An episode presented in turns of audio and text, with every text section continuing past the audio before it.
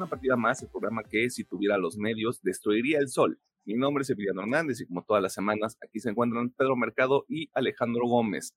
Duda real, ¿cómo destruimos el sol? Mm, no tengo la... Maybe, sí, o sea, no tengo ni idea. Pero el que tenga una idea que, que, me, que me diga y nos apuntamos. Que, nos- que- ajá, que nos escriba eh, y ahí buscamos conexiones. Ajá. Donde hay un querer, hay un poder. Así dice. Ponemos paneles solares en el espacio para que no nos llegue la luz. Podría, lo puedo ver. Puedo ver cómo invo- involucraría también mucha infraestructura, pero lo puedo ver.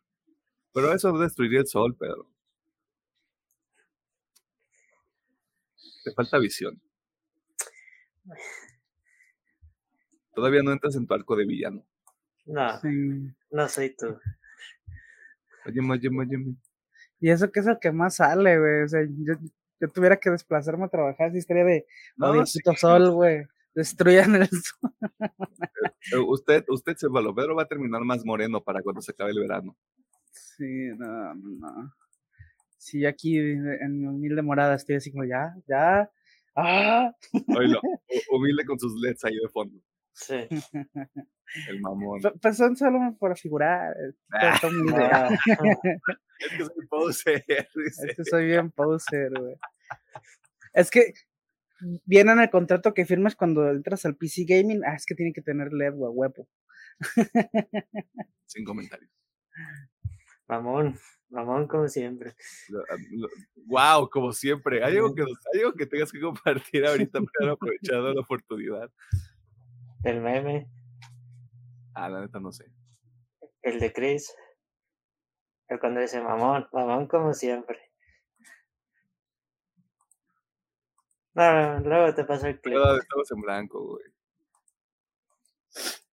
O sea, entendí que es Chris el de lo que Whatever. anteriormente se conocía como el Wherever Tomorrow Crew.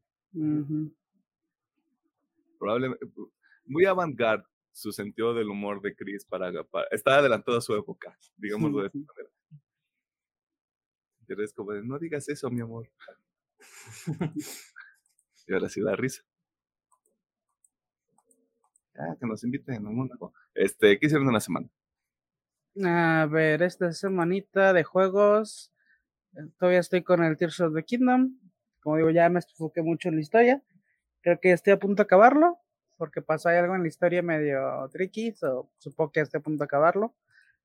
Eh, de animes, estoy viendo Vinland Saga, Hell's Paradise, El Doctor Piedrón, Los pinches demonios, estos, los cazadores, eh, Ranking of Kings y Heavily Delusionado.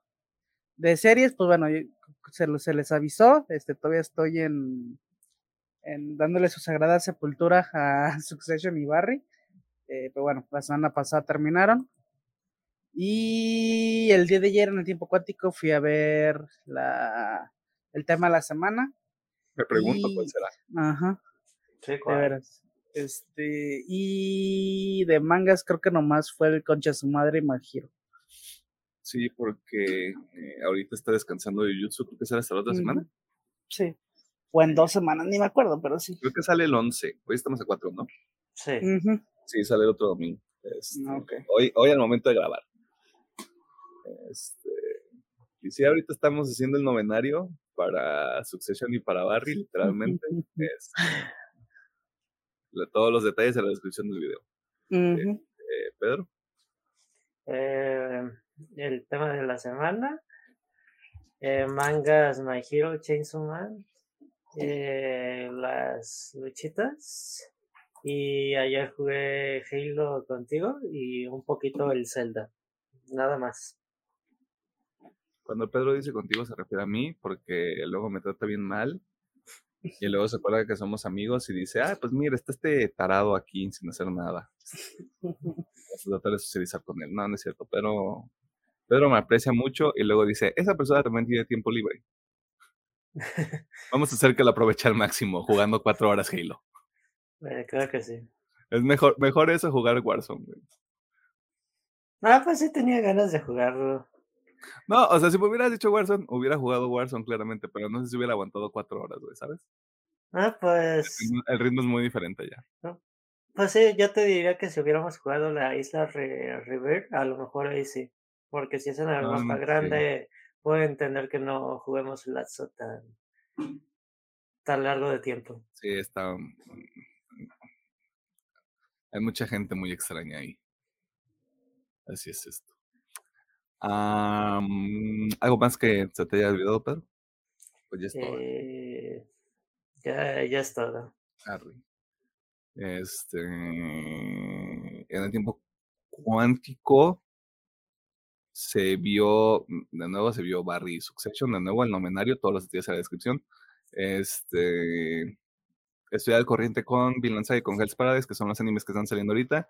Ya también estamos haciendo el novenario a Nier Automata porque ese anime nunca se va a acabar. ya no va a regresar. no porque haya algo oficial, sino porque pues ya en mi corazón ya me rendí. Este, de mangas, nada más este, Chainsaw Man, como decía Alejandro. Eh, y jugué Hello Infinite, como decía Pedro. También jugué un poquito de Hot Wheels Unleashed, porque pues, ese juego está chido y es un juego de confort padre.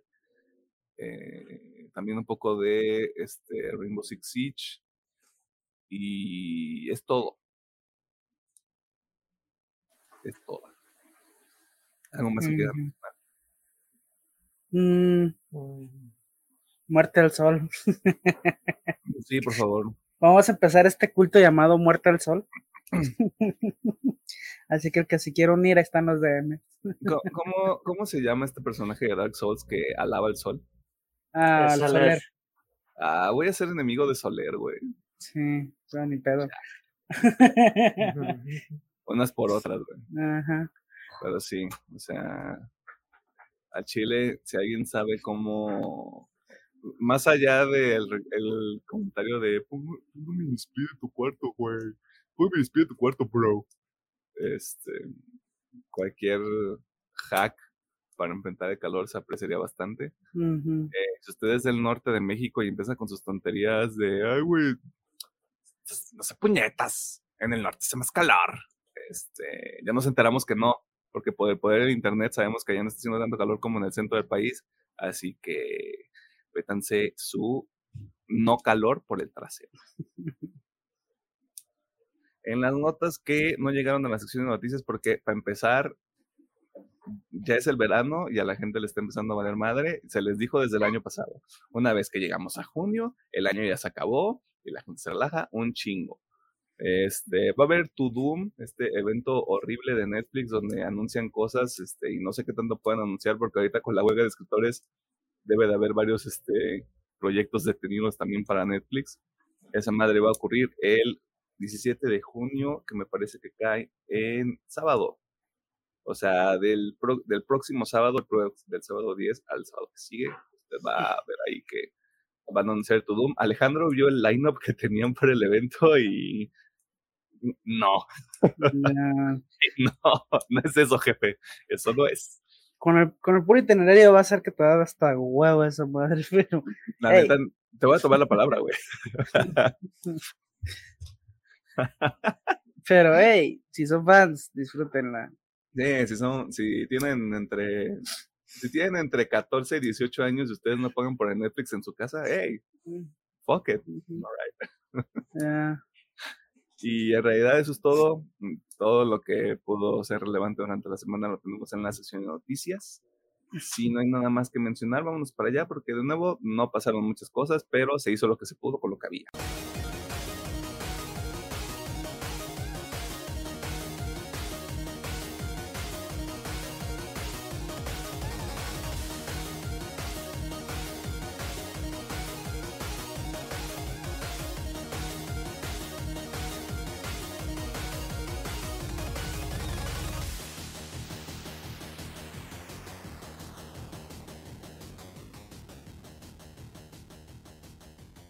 Nos encontramos en la sección de noticias donde te ponemos al tanto de las cosas más interesantes que suceden en el mundo del entretenimiento, la cultura popular y demás cosas ñoñas. Por uno u otro motivo siempre tenemos que dar noticias que no son tan divertidas y este episodio no va a ser la excepción, ya que durante la semana pasada nos enteramos de que dos grandes estudios, uno más grande que el otro, seamos honestos, tuvieron que tomar la difícil decisión más común en la industria del gaming Pero para saber todos los detalles, escuchemos al ingeniero y muchacho que no le apuesta a los deportes, Alejandro Gómez. Bien, bueno, pues en esta semana hubo dos olas de despidos en dos, este, dos estudios grandes. Vámonos por el primero que es EA. Básicamente Electronic Arts anunció que en su división de Australia, el, el los desarrolladores de Fire Monkeys están, pues básicamente, pendiendo de un hilo, ya que un 65%, que es un vergo, de, de este, de la plantilla van a ser despedidos. Jesus Christ, este, supuestamente por una reducción en el personal. Eh, eh. Básicamente, los juegos que ellos traían es uno que se llama Rail Racing 3, Net for Speed No Limits. Van a pasar a los estudios de EA con sede en este, ¿cómo se pronuncia eso? Hyderabad, India. Supongo que le hiciste lo mejor que pudiste y creo que es lo más correcto. Este, hay una disculpa, no sé cómo se pronuncia. Pero bueno, eh, básicamente, y los poquitos que se queden en Fire Monkeys se van a seguir encargando del juego de The Sims Free Play porque es un free to play de esa madre, I don't know.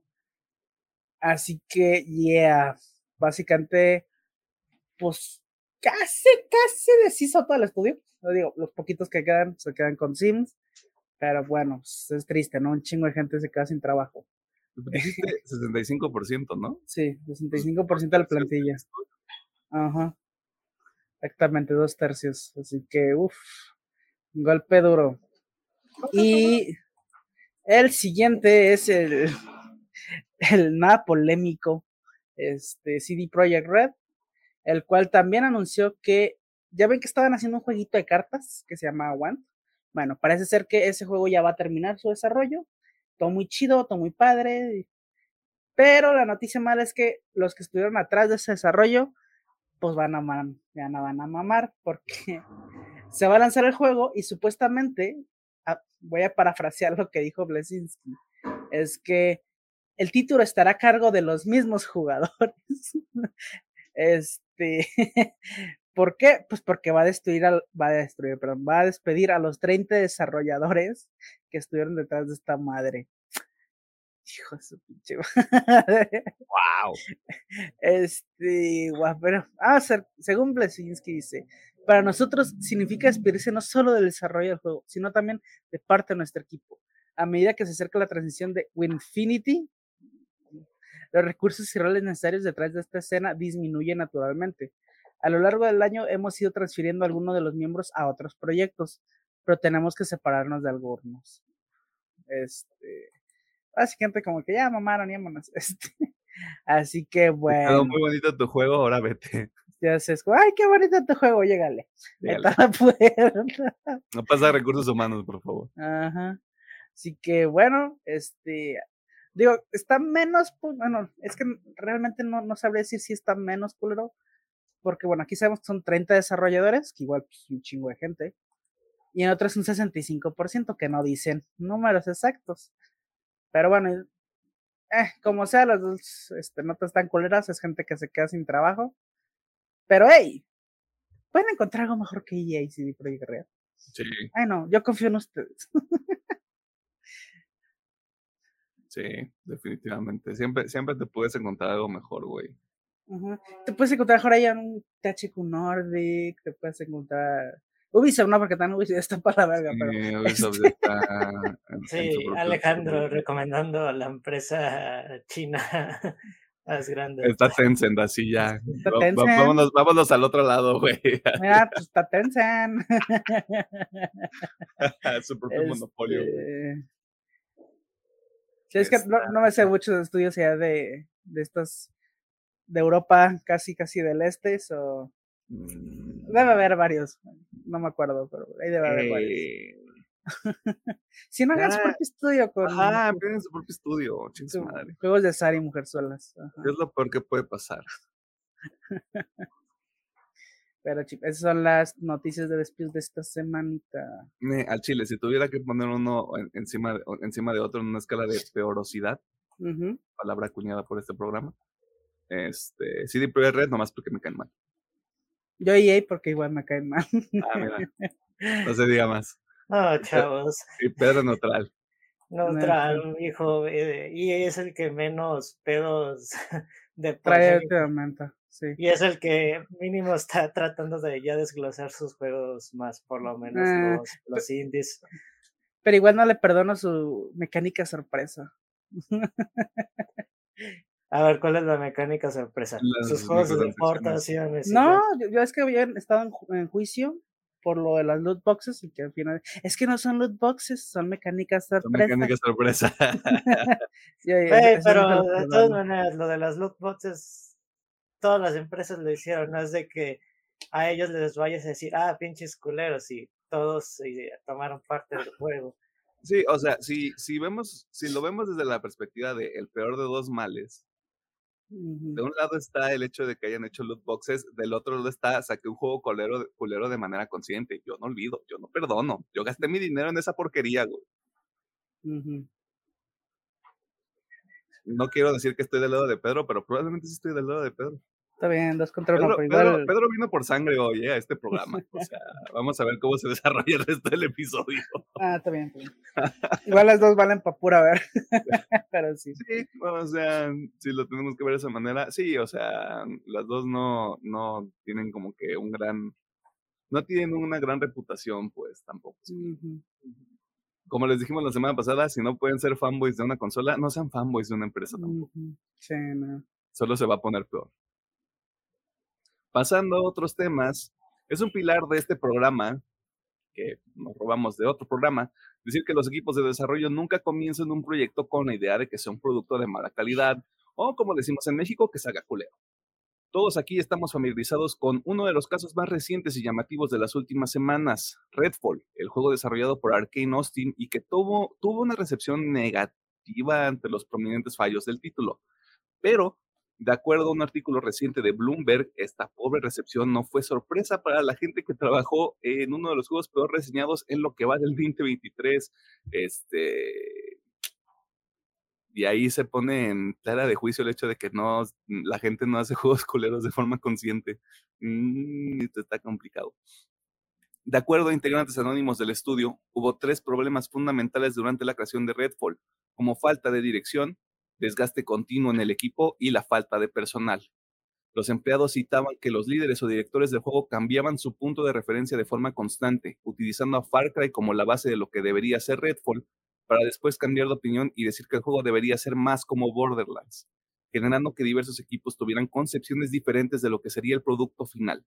Cabe señalar que a este desorden de ideas se suma un elemento clave. Arkane no es un estudio conocido por su trabajo en juegos multijugador, sino por su trabajo en juegos para una sola persona, lo cual también complicó que más personas se sumaran al equipo, ya que al no poder compartir detalles específicos sobre el juego y no tener una idea real de lo que se estaba construyendo, no había una manera sencilla de vender el nuevo proyecto de Arkane Austin a candidatos en potencia, quienes tampoco buscaban hacer juegos multijugador, que se querían sumar a Arkane porque sabían que hacían juegos de campaña de un solo jugador que eran bastante buenos, o sea, tuvieron un pedo ahí también desde la parte, desde el lado de, de traer nueva gente y nueva sangre a bordo.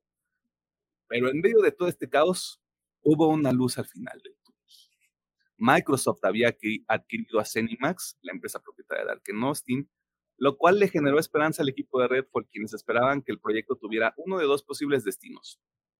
Convertirlo en un título para un solo jugador o cancelarlo completamente. Como pueden inferir, esto no ocurrió, ya que Microsoft decidió dejar que Zenimax y por lo tanto Arkane continuara con su trabajo de forma libre, llevando a que Zenimax continuara ejerciendo presión para que Redfall fuera un juego de servicio y una fuente de ingreso constante para la compañía, un enfoque que se ha tratado de propagar a todos sus estudios. El artículo también señala algunas cosas que vale la pena mencionar. Se seguirá trabajando en Redfall para mejorarlo, los analistas de la industria están poniendo seria atención a lo que pasará con Starfield, tanto en el próximo showcase de Xbox que veremos este fin de semana, como con su lanzamiento final, y que todavía prevalece esta idea de que Microsoft tiene que demostrar que quiere competir este año contra Sony y Nintendo, lo cual francamente me parece una tontería, pero cada quien jala agua para su molino. No sé. Ah, No sé, pues no sé No sé cuál es la obsesión ahorita con patear a Microsoft cuando está en el piso. No, bueno, a mí de la nota se me hace interesante que sí leí algunas entrevistas y de que contrataron gente, pero nunca le dijeron que tampoco estaban haciendo un multijugador y eso se me hizo como de un desarrollo complicado en todo aspecto a lo que estoy viendo. y con bache y chapopote ahí a medida que iban avanzando. Ajá, y así es. Ah, pues nadie metió la mano. Microsoft dio libertad y creo que es, es de estos casos donde la libertad creativa no salió a, a flote. O más bien las Animats. De hecho, no sé si, si viste, desde que sale el juego, pues Phil Spencer anda como muy eh, haciendo esta ronda de, de, disculpas en varios medios o en varios, en varios espacios donde he tenido la oportunidad de platicar. Y dice, sí debimos prestarle más atención a Arkane Austin, la verdad. O sea, sí debimos estar un poquito más, más presentes con ellos como para saber exactamente qué estaban haciendo y cómo, e, cuál era el estado del proyecto en general. Este, y de nuevo, creo que no es, si tienes que depender de que tu jefe más grande arregle el desmadre, también tienes que hacerte responsable del desmadre interno que hay. O sea, y estas tres cosas a mí me llamaron mucho la atención. Ah, pues, digo, de lo positivo, lo veo desde que en su reporte vi que contrataron a 150 personas. Para bien o para mal, pues se van a tener que enfocar en arreglar el juego. Malo, pues ah, el tema de la prensa ya me tiene harto, la verdad. Pues es que, mira, aterrizándonos también en lo que pasó el episodio pasado, sí concuerdo con Alejandro Gómez, mucho tiene que ser este pedo de vamos a llamar la atención y vamos a generar el clic. O sea, lamentablemente eso es lo que trajo la era digital. Y ahora es, vamos a decir las cosas más horribles posibles, porque de nuevo, o sea, entre, entre más llamativo sea tu headline y entre más incendiaria sea tu opinión, más, más y tienes mejores métricas y al final del día con eso tú terminas vendiendo. Sí. sí. Pero bueno, a mí no se me hace mal que le echen tanta tierra a Microsoft porque siento que sí le hace falta un poquito. Como yo dije el, el episodio pasado, sí hacen falta juegos grandes, sí hace falta mejor calidad en Microsoft, pero así también estoy de acuerdo, o sea, sí se están pasando un poquito con los headliners de que la avientan a Microsoft. Pero yo estoy en el medio, de que, o sea, sí, sí este lado, pero también tú no te pases de verga. Sí, sí, sí, o sea. este. No, no es un pedo de con, te acaricio con una mano y te golpeo con la otra, sino es como de los dos están para la verga y ninguno de los dos está corrigiendo. Yo creo que al Chile siento que Microsoft se enfocó mucho en conseguir estudios para generar competencia, que es lo que quiere la raza pero se ha enfocado tanto en comprarlos o en adquirir más estudios que se le ha olvidado lo que tiene ya, pues ya en sus manos, ¿no? Y es como, ¿sabes qué? O sea, qué chido está Activision Blizzard o, otros estudios que estén viendo, pero sí también préstale poquito de atención a tus estudios internos, ¿no? A, ver, este, este, si es Bungie, no, 343, ¿quién tiene ahorita? 3, 3, 3, bueno, 343, a ver, 343, ¿qué estás haciendo? ¿Cómo vas? ¿Vas a sacar este pase? Ok, chingón. Este, a ver, este, si es Demolition, ¿a qué hace los Gears of War? eh, Collision. Collision, perdón. Bueno, Collision, ¿tú qué estás haciendo? Ah, vas bien chingón. Aquí con estos güeyes de, de Redfall, ¿qué onda? ¿Cómo van? Ese pedo no. Prestarles atención, porque pues sí, al final del día, pues estás vendiendo un servicio. O sea, ya nos queda bien claro, estás vendiendo un servicio. Y pues para que ese servicio se venda, este, se venda, pues hay que tener buena no digo calidad de 10, pero sí pues, tener un filtrito de calidad de, ah, mira, está llegando esto. Ya, muñas. Debes tener contenido que le llama la, le llame la atención a la gente lo suficiente para pagar una suscripción mes Exactamente, güey. Eh, pero bueno. Ojo aquí Netflix. Yo, yo creo que igual es un proceso, este, va a tardar, porque no es como que eh, apenas, lo que me estoy dando es que apenas se están dando cuenta de eso. Por eso uh Phil Spencer como que ya se dije, tengo que arreglar este cagadero. Tengo que ir a salir, dar la cara y la verga. Yo creo que hace un proceso y a lo mejor el siguiente año ya vemos una infraestructura en los, como los juegos que llegan a, a Game Pass. Un cambio, porque sí, sí estoy de acuerdo, o sea, probablemente sí fue la adquisición de estudios y probablemente hubo otras cosas a las que estaban poniendo toda su atención, güey, y al final fue como de, somos Xbox y vamos a dejar que, somos un colegio Montessori, básicamente. Eh, y al final no le salió tan bien, al menos con Redfall. A mí, de nuevo, lo que sí me llama la atención, y como lo dice Pedro, al final del día regreso a lo mismo.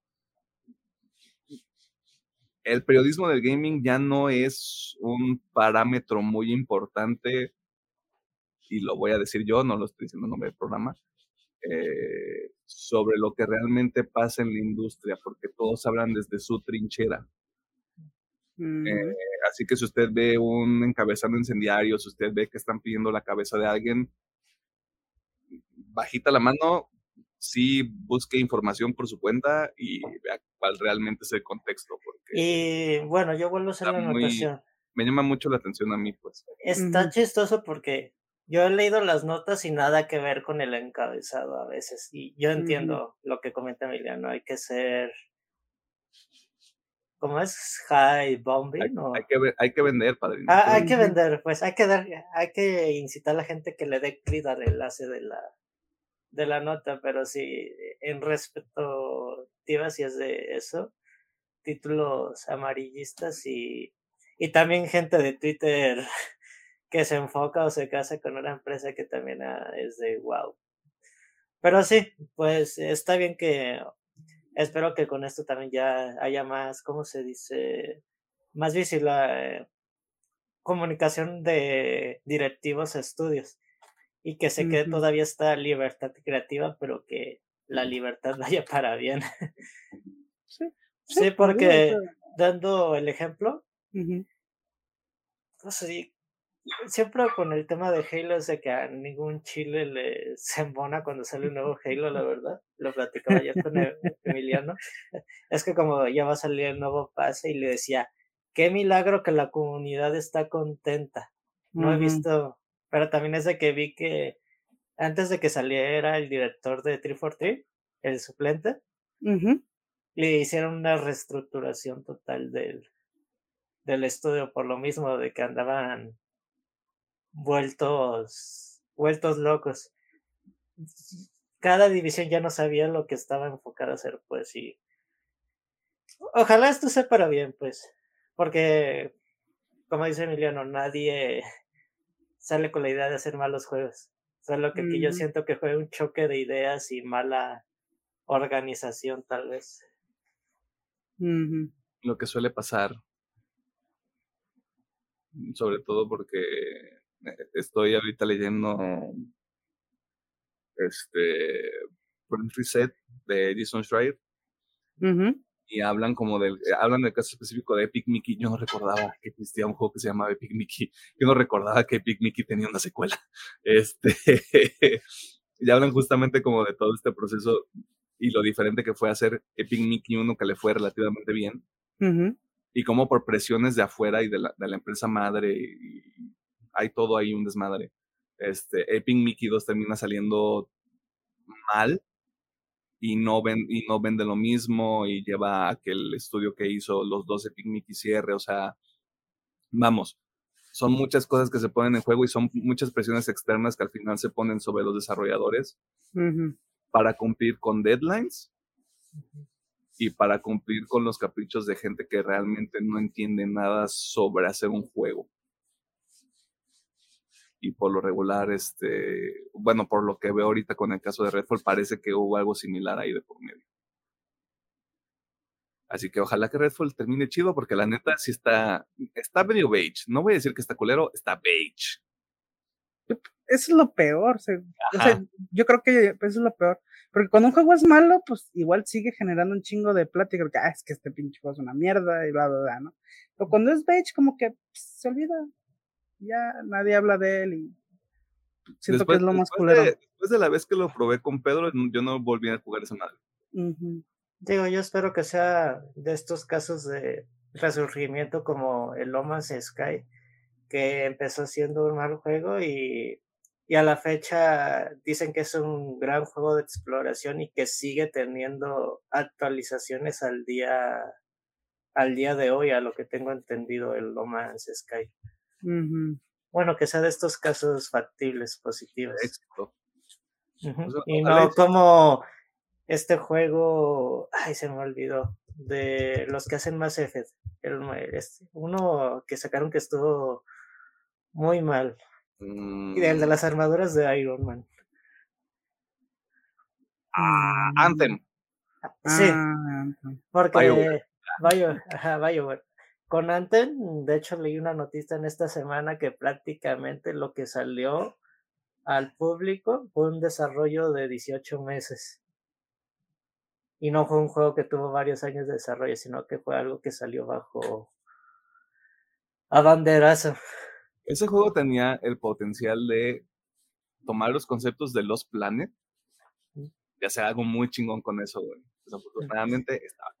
Sí, digamos, porque sí le que fueron varios reinicios, pero lo que salió fueron 18 meses de desarrollo y eso fue lo pues lo malo, que el, juego salió súper lo que le sigue de Early Access. Mm, ¿Cuándo fue? Creo que fue como un mes o dos meses después, perdón por meternos a esta cápsula del tiempo, ¿no? Pero creo que dos meses después de que salió Anthem ya estaba como a 300 pesos en Amazon. Así de color estaba. Si ustedes de las dos personas que están jugando Anthem, no sé si... No, ya no, ya no debe tener servidores esa madre, ¿verdad? No, lo cerraron hace mucho tiempo, lo que leí. Que supuestamente estaban trabajando en DLC y luego dijeron, ¿sabes qué? Pues no, no vamos a dedicarle tiempo a esto. No se va a armar nada, brother. BioWare dijo así, no, pues, no, no, no, no se va a trabajar ya. cobardes. Yo a esa gente les llamo cobardes. Si usted es una persona que tiene una copia de Anthem, este, escríbanos y le mandamos una coca o algo. Para que pase ese trago, trago amargo. Y como ya empezó el verano y todos tenemos las manos en el ANO, también llegan más anuncios por parte de publishers que quieren jalar agua para su molino y decirle a la gente que tienen cosas chidas que podrían comprar en el futuro. Así que escuchemos al doctor Mercado mientras nos comenta de qué empresa se trata y cuándo podemos ver esta presentación. Ok, en los últimos años la publicadora Devolver Digital ha sorprendido a muchos por sus pequeñas pero muy divertidas presentaciones en, en este caso en normalmente los junios donde se celebraba la E3 ahora o, o la semana del gaming ahora ya establecida por también parte del Summer Game Fest que marca como es la la antorcha o el banderazo para varias presentaciones de compañías de videojuegos, ya sea publicadoras o, o desarrolladoras. Y pues para no perder la tradición, confirma que ya tienen una fecha y una hora de su presentación.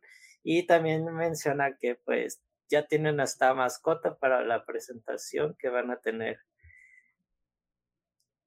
Ok, ya haciendo, ah, dan un pequeño comunicado de que, que se presentando al mundo hace 30 años en su primer juego solo Field Run, protagonizó una serie de exitosos juegos de Devolver, Hotline Miami, Enter the Gungeon, Grease, My Friend Pedro, Up It Out, Cool Hotel Land, la lista continúa.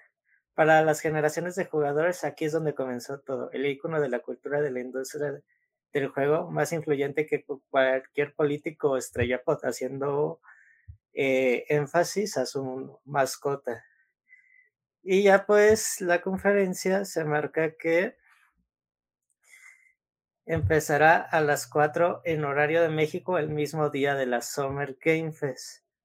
A lo que están dando a entender, van a ser eventos prácticamente con un lapso de diferencia de una hora. Y pues nomás dice que están muy contentos y que esperan una gran presentación y muy divertida para, para los fans y actualización de algunas fechas de sus juegos que presentaron el año pasado y nuevos proyectos que tienen, que están emocionados por anunciar. Va a estar bueno ese juego.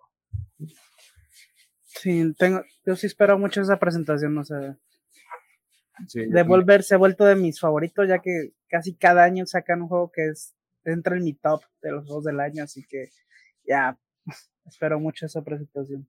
quiero, quiero conocer a la gente, a la gente de ahí de Devolver, güey, para saber quién es el cabrón que tiene ese pinche pino, güey. Ya sé, güey, o sea, sí, la neta sí, hay alguien ahí, Pero tener un pinche ojo así, cabrón. Sí, es como de. O sea, vamos a ser los chiquitos, se podría decir, pero aún así, mira, ese juego, ese juego va a tener éxito y pum, güey. la rompen bien cabrón. Sí, haciendo la anotación, entre paréntesis dicen que no va a ser mayor a media hora la presentación. Los quiero, quiero mucho devolver. Nunca han hecho presentaciones largas. Se hace pero en chinga, en su chistorete, de juegos y vámonos. Vámonos a lo que sigue. Compren. Si la quieren ver, no olviden que es el nuevo, el 9 de junio, después del Summer Game Fest. Ahí van a tener una horita libre para su snap y ya se pueden aventar la, la presentación a las 4 en Hora México. Mira, probablemente yo me voy a aventar un volado. Como ya salieron en el, en el showcase de PlayStation, probablemente haya más de The Plot Wire y de Talos Principle 2. Ahí en más no sé si vayan a anunciar algo nuevo o si sea de nuevo puro juego que ya sabemos que existe. Así que ahí debe de estar, ahí va a estar un juego interesante para la segunda entrega. Y si no, para yeah. inicios del próximo. Así que, que échale un ojo. O sea, Devolver está haciendo, está haciendo bien su chamba dentro de todo. Lo cual está chido. En los trailers de la semana comenzamos con el nuevo avance de la sexta temporada de Black Mirror, una serie que dejó de ser cool hace tiempo, pero que quiere seguir haciéndose notar. Y también hay un trailer oficial para Cabos Mutante, la cinta animada de las tortugas ninja adolescentes que también son mutantes, donde veremos las primeras aventuras de los héroes con caparazón. Y es toda. ¿Trailer de la semana? Eh, Tortugas Ninja. Tortugas Ninja, sí. Un anime, Caos Mutante. Caos Mutante sale a mediados de agosto, si no me equivoco. Así que póngale atención porque este es el año de la película animada, carajo. De la película con mucho CGI. Ni mollo. Este, eso fue todo. En la sección de noticias hubo una nota que le llamó la atención. O está de acuerdo o en desacuerdo con alguna de las cosas que dijimos en esta sección del programa. Está los comentarios en YouTube, con nuestras redes sociales, es una partida más, Twitter arroba oficial, TikTok Instagram arroba oficial. Eh, vámonos al tema de la semana porque. Porque sí. This is it, Chief. This is it.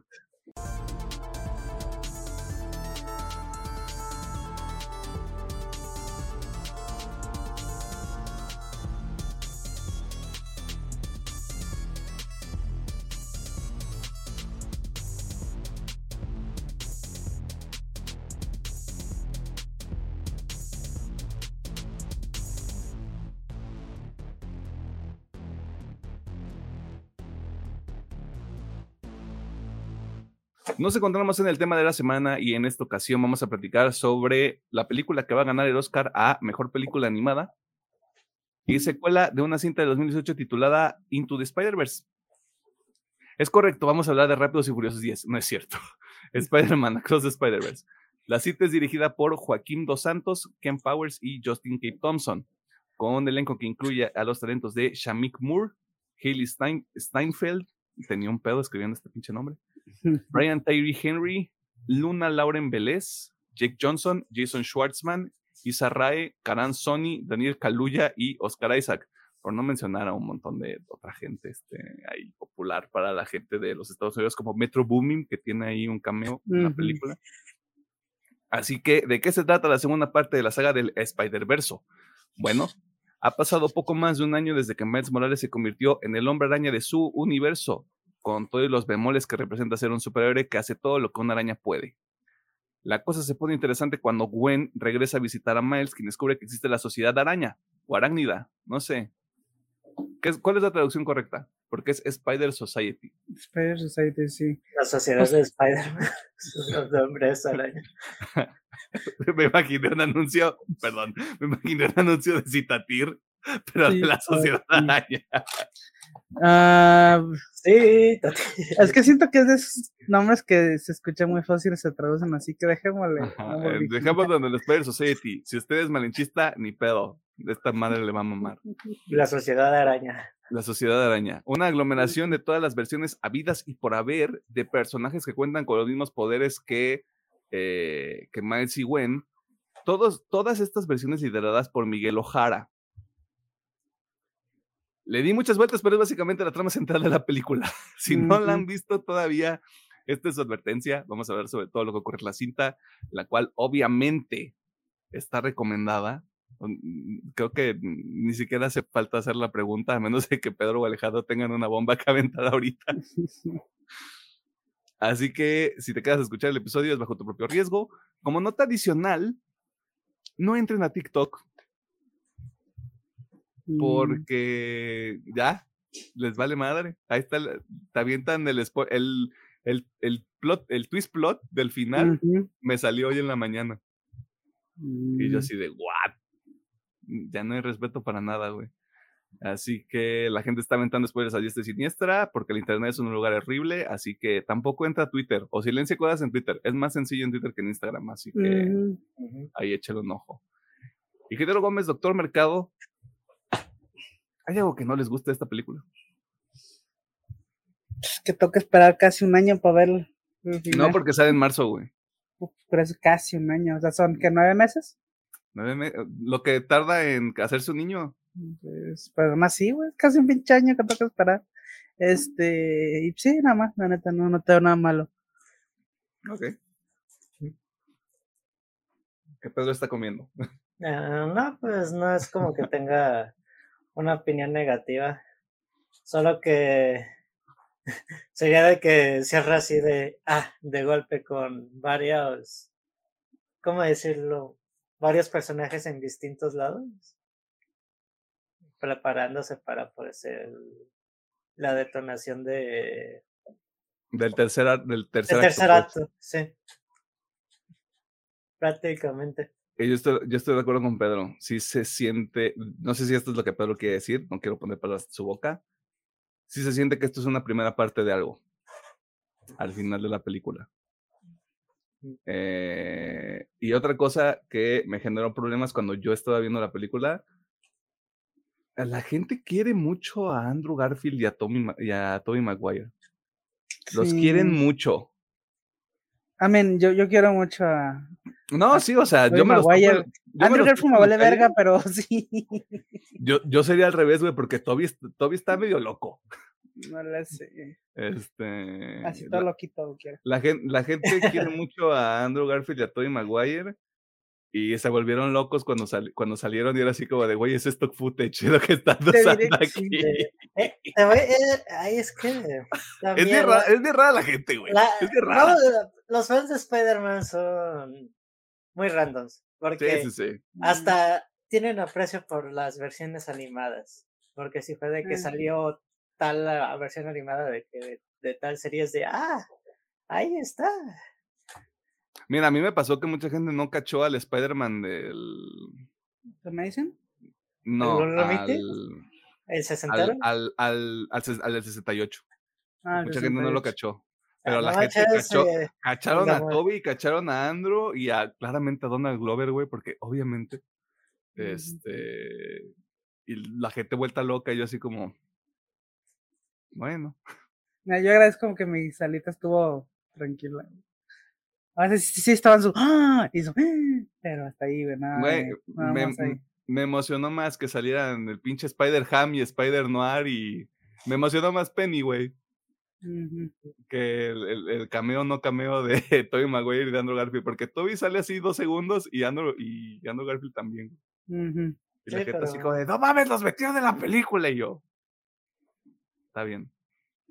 A lo que sigue. Sí, de, ah, de conmigo sí, también estuvieron muy tranquilitos, pero también fue de, ah, la señora de Venom, así de, el personaje más secundario y es de, ah, la señora de Venom. Oye, está ahí. De hecho, a mí me gustó que, sal- que sí saliera este el Spider-Man del juego de Play 4. Ujú. Eso estuvo chido. Y el Spider-Man T-Rex también highlight. Highlight para mí. Sí, Este, pero ya me, Sp- ya me estoy adelantando. El Spider-Man vaquero también está padre. Ah, eso está chido. Tengo, tengo un Spider-Man favorito que no es que no es este Miles Morales, pero ya entra- dentro del contexto de la película ya entraré más a detalle en lo que sigue.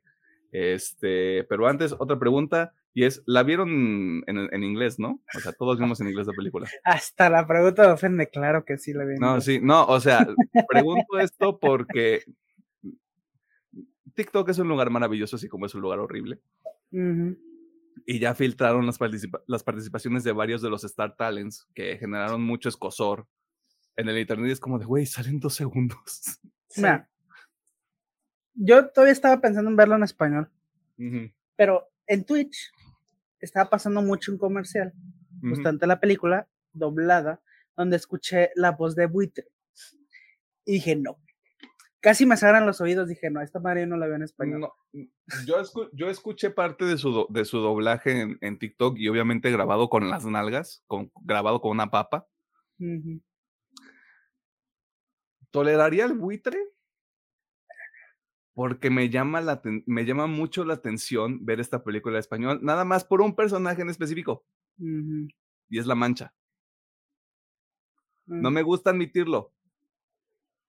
Eh, Mucha gente quiere a Javier Ibarreche, le mandamos un máximo respeto. Ojalá quieras venir al programa algún día. Ya sé. Eh, Baile perro. básicamente. Necesitamos gente, necesitamos followers. Cale. Este, ese cabrón es el único dentro de todos los Star Talents que ya tiene un background de, de actuación. Que Yo creo que sí se lo tomó más en serio que el resto. Y porque ese personaje sí está chido, güey. Y va de punto A a punto B en las dos horas de la película. Por eso me llama la atención verla en Ajá. español. Mm, Yo creo que sí lo voy a dar también una checada en español porque la primera la vi en su doblaje original y español. Y de igual manera, sí. Los Stars Talent que salen, como te dices, son dos líneas. Nada, todos. Nada. Así que pues no es de que. Y por ejemplo, vi que le estaban echando, no me sé, perdón el nombre de las personas, al que hizo al Spider-Man India y al Spider-Punk, también les echaron que sí estuvo chido su doblaje en doblado. Ah, pero creo, creo que ellos son pros. Porque Sí, son al- pros, Al, al Spider-Punk ubico la voz de, otros, de otras cosas. Sí. Pero sí, dicen que se hizo un revuelo de más.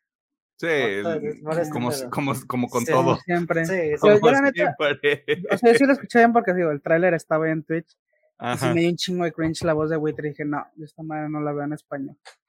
Sí, lo, lo que pasa con Alex Montiel es que ya, ya se metió ahí en la industria, güey, porque creo que desde, desde que salió la segunda película live action de las Tortugas Ninja, ese cabrón ya tiene chamba ahí.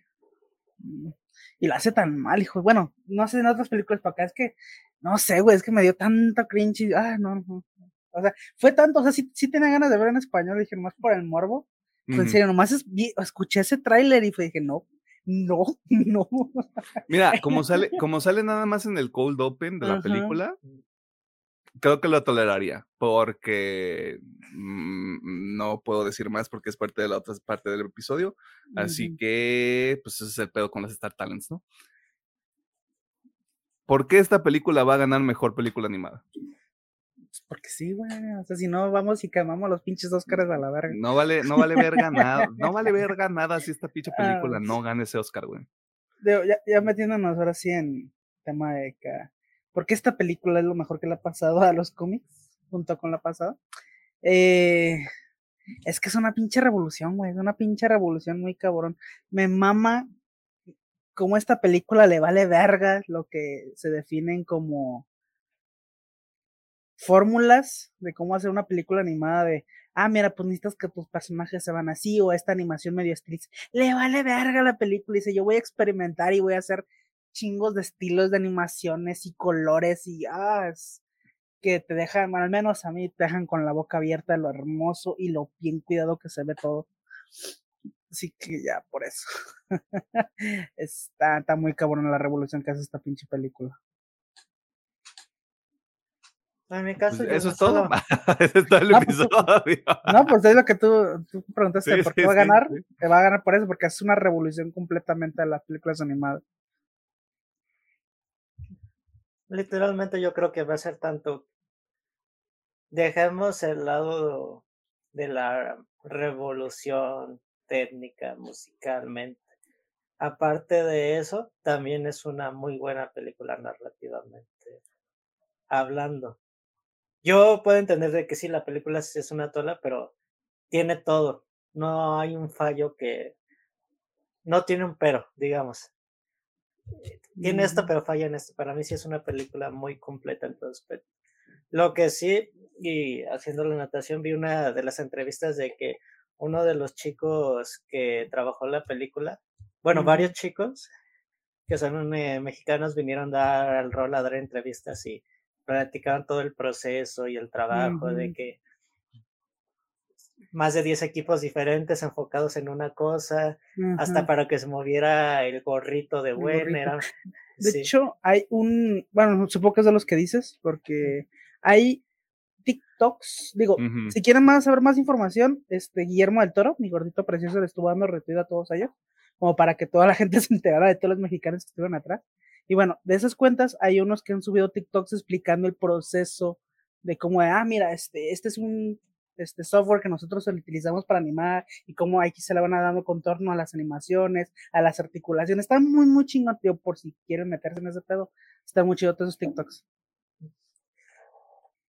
Ese tío, se ve el trabajo y el cariño que se le metió a la película en todo aspecto y cada universo que entra esta película es muy diferente a otro. Creo que, digamos, a no, yo no me considero fanático de Spider-Man, pero por ejemplo, aquí en la película le dan un buen enfoque al personaje, muy interesante, y aquí en la película su mundo es muy visual, se me hace muy atractivo el simple hecho, digamos que es rayones de acuarela y difuminados, ¿no?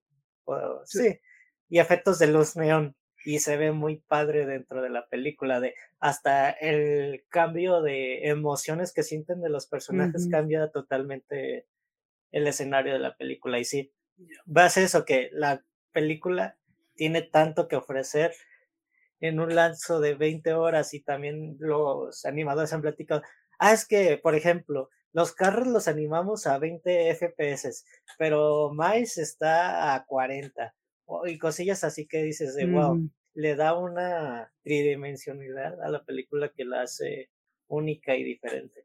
Yo creo que por e, no tiene contendiente tal vez real de los Oscar, pero pero sí pueden salir muy buenas películas a lo largo de este tiempo. Yo pueden salir.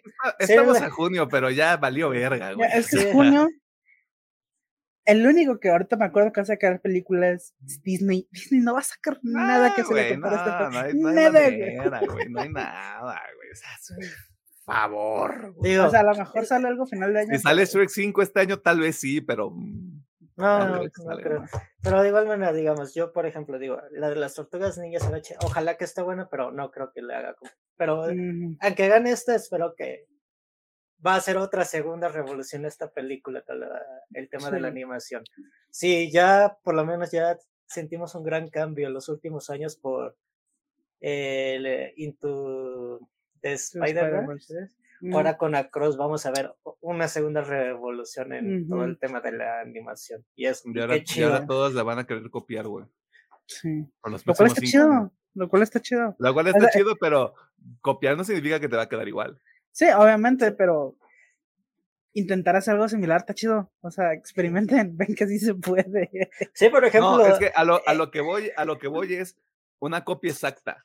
Ah, no, no, no, no, no, un pedo como de influencia, sino como de, como esto le fue bien, nada más hay que copiar lo mismo y nos va a ir bien. pero fíjate que no pasó con Into the Spider-Verse, o sea, mm. ah, hubo sí hubo películas que quisieron copiar totalmente el estilo y no les salió, pero hubo muchas películas que adoptaron esa esencia e hicieron cosas muy chingonas. Y te digo, el, gato con botas, la primera exactamente. es full la computadora y en esta decidieron darle un enfoque totalmente diferente. Y salió algo muy chido y también la historia del gato con botas, las dos está muy, muy padre. Exactamente. Es que es, es eso, güey, o sea, la animación sí está muy vergas, pero yo sabía que iba a haber animación vergas, güey. Yo no sabía que ya estábamos a este grado de las películas animadas ya pueden, ya pueden contar este tipo de historias con estos elementos en específico. Es como de, ok. Siempre lo han podido siempre hacer. Han podido siempre lo han podido hacer, pero no lo, no lo habían hecho, güey. Que no hubieran sido populares es otra cosa, pues sí lo hacían. Sí, sí lo hacían. Yo también estoy sobre esa raya de. No, tú ponle que tal vez la industria, o tal vez que fue el tiempo de que todo fue, el estándar fue 3D, que no tomaron en serio el trabajo y qué mal. porque hay películas animadas, animes, Ujú. que dices que tienen Hay historias cortos, güey. cortos. Hay cortos, güey.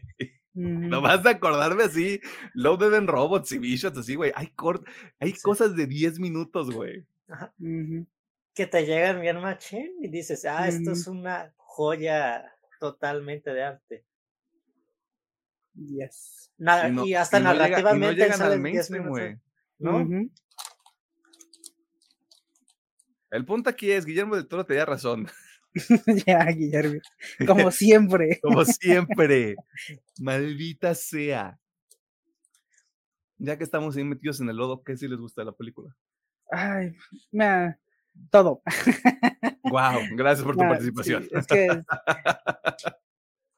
es que realmente yo disfruté muchísimo esta película. O sea, desde que empezó hasta que terminó, digo, es- yo estaba con una sonrisa en mi cara, así como es que esto es hermoso, güey, todo esto que estoy viendo es hermoso. Pero bueno, vámonos por partes. Digo, ya lo dije, la animación para mí personalmente es una revolución. O sea, es increíble. Es diferente a la primera, pero gracias a que es diferente se siente muy única y aún así, como, di- como dice Pedro, logran darle una identidad muy marcada a todos los universos que visitan, justamente jugando con la, con la animación. Y de hecho, es una animación también muy inteligente porque yo digo, a lo mejor ahí fue parte de que me faltó ponerle más atención a la película, pero yo no me vi venir el giro final. cuando está cantadísimo, cuando estás viendo la puta máquina, está cantadísimo que este cuál va a ser ese, ese, ese final, pues. Pero yo no lo vi y me gusta cómo en esa parte ellos sabían que querían manejar el misterio y justamente por eso llegan de noche lloviendo, justamente para esconder la ciudad, para que no te des cuenta que es diferente y que no es en el universo correcto, pues. Es, es, ese, ese jueguito me encantó, güey. Mm, A mí no se me hizo tan de misterio porque cuando están en las escenas de las casas de intercambio los Ujú. personajes, te lo están escupiendo en la... A Sí. mí, yo sentí que no está en su universo. Eh, sí está, sí está medio, sí está medio deletreado, porque de- desde, que, desde que está en la máquina, desde que justamente marcan el 42, de ahí te lo están escupiendo, güey. Ese no es su universo, te lo acaban de decir hace media hora. Ese güey no es del 42. Pero yo no puse mucha atención y sí fue como, ah, no ese es mi universo, güey. Sí, de lo que yo no me acordaba es que Miles, el universo de, Ma- de- de este Miles Morales, no me acuerdo qué número tenía. O si, o si nos han dicho que tiene un número, o sea, de eso no me acordaba yo, por eso sí, dije, lo sacan a- en cuanto inicia la secuencia con. Ajá. Y aparte, cuando, en, lo- en las pulseritas, cuando llega buena y dice el número de universo. ah, entonces ahí está. Este- Sí, porque mm, probablemente, a, a mí también este, se me fue, fue como de 42, pero por un momento dije, eh, pues chingue su madre, ¿no? Eh, pero el color, güey. Te- El uso del pinche color Ujú. en esta película, hijo de tu puta madre. Sí, sí, sí, sí. No, no. ¿Por, por qué? ¿Cómo, güey? Así es. Explícame. Explícame, sí. O sea, es trabajo bestial este, para que todo eso funcionara. Eh, bueno, obviamente, güey, animación está de 10. La música está de 20, güey. No mames, qué hermosa está la pinche música. Este, las dos, o sea, tanto el soundtrack, que es lo que está, bueno, no el soundtrack, sí, el soundtrack que es la música sí, sí. licenciada, y el oeste, que es la música así de fondito, de personajes, los leitmotivs, como le dicen así, tan está de 10. O sea, me puse, estaba escuchando lo de regreso a mi casa y La gente a la que le gusta mamar va a decir, estás, estás diferenciando entre el soundtrack y el score, bro. Sí, I don't know. Eh, fuck it. Eh, pues están, están chulos, güey, tan chulos de bonitos. Este. Y obviamente la historia, me, me encantó la puta historia. Es muy sencillita, o sea, pero hemos dicho, o sea, no necesitas tener algo súper complejo para que sea bueno. Lo complejo viene aquí, creo que es en las ramificaciones que produce, eh, pues lo básico, que es la, el- lo principal. Pero me gusta mucho esta confrontación de ideas. O sea, casi siempre es lo que en, en este tipo de películas es lo que muestra, cómo se confrontan las ideas, ¿no? De intentar proteger a una sola persona, intentar proteger a todo, este, pues, todo un universo en este caso. ¿Cuál es este, pues, ¿cuál es el verdadero camino de un héroe, no? Por así decirlo. Que, bueno, creo que la película la plantea que no nomás hay uno, hay varios caminos. Eh, pero me gusta, me gusta ese pedo, como obviamente se le espera un desarrollo brutal al pobre Miles. Este, lo van, va a ser como eh, la película de, de Spider-Man, de acá de Tom Holland, lo van a desarrollar a bola de chingadazos a mi compita. Este. Hay, diría, sí, pero yo siento que yo siento que no le van a matar al papá. Porque sí, va a ser a la mamá. Yo apuesto que no. No, yo apuesto que ninguno. No, yo creo que alguien se va a morir. yo te lo voy cantando desde ahorita. No creo. porque ya, ya está, es que ya te están diciendo, güey, este cabrón eh, lo, lo, pone, lo pone en la película y ahí es donde yo digo, el Miguel Miguel trae algo ahí, no, le, no les ha dicho a nadie, a nadie. Cochambroso, la verdad. Hay, hay, cochambre ahí de por medio, güey. Porque el Miguel, muy tranquilamente, sí, yo destruí un universo. Mi hermano en Cristo, acabas de causar una incursión. Ya destruiste tu universo nomás por tu pendejada. Este. Pero creo que ya está muy marcado, güey. Ahorita ya es como de, este cabrón va a hacer lo que se le hinche el huevo y tiene parte del Spider-Force de la sociedad arácnida. Ah, y yo, yo creo que a partir de eso ya, desde el hecho que te dicen, tú eres la anomalía original, güey, ese cabrón va a generar más cagadero, sí, pero no veo que pierda ninguno de sus papás. Yo creo que sí. porque están jugando con eso de que, ah, ¿y dónde están las otras variantes de Miles? Yo entiendo que es un tema de que es el protagonista y no quieren confundirlo con otras variantes tal vez pero sí están jugando con eso. Sí eres la anomalía, pero sabemos que más Morales sí existe en varios... En todos los otros universos. Sí, y, de igual manera, y esa es la cosa. Yo creo que Miguel agarra a los Spider-Mans que ya valieron madre, sus tíos, sus los cuñados, los hermanos, etcétera. Ah, porque así se me hace algo muy tonto que si todos los Spider-Man que están ahí van a seguir a, pie de la letra lo que está diciendo. pues claro que no, ya agarró a los que les valió verga lo que tenían que No, de, de, hecho, de hecho, eso es, eso es justamente también lo que yo estaba pensando. Es como de claro que todos van a estar de acuerdo. Porque todos se ha perdido a alguien, güey. Y el único que no ha perdido a alguien es el cabrón que quiere hacer un pinche intento por hacer las cosas diferentes. Pues que justamente por eso yo creo que sí. no sé si el papá, la mamá, alguien se la va a morir maybe Gwen, no sé, para alguien se le va a morir. Estaría bueno que fuera Gwen, güey. ¿Por qué? Porque justamente lo dejan muy claro en la película, la esencia y lo que hace Spider-Man, Spider-Man, es darse cuenta de, obviamente la frase es súper trillada, pero como el gran poder trae una gran responsabilidad, o sea, el siempre darse cuenta de esa frase es lo que define a Spider-Man como héroe. Él sabe que tiene que hacer lo que tiene que hacer porque si no lo hace, va, va a haber pérdidas. Así que yo siento que sí va a perder a alguien, no sé a quién, como digo, no sé a quién, va, pero va a perder a alguien. Y eso es lo que lo va a definir a Miles como el Spider-Man de su universo. Porque sí, ahorita es que... bonita el primer, la primera película, pero fue más el tomar el rol de Spider-Man, que sí, lo tomó, pero ahora falta definirlo como Spider-Man no nomás tomar el rol, sino definir. Es que te, la primera pues, película sí se le murió el tío.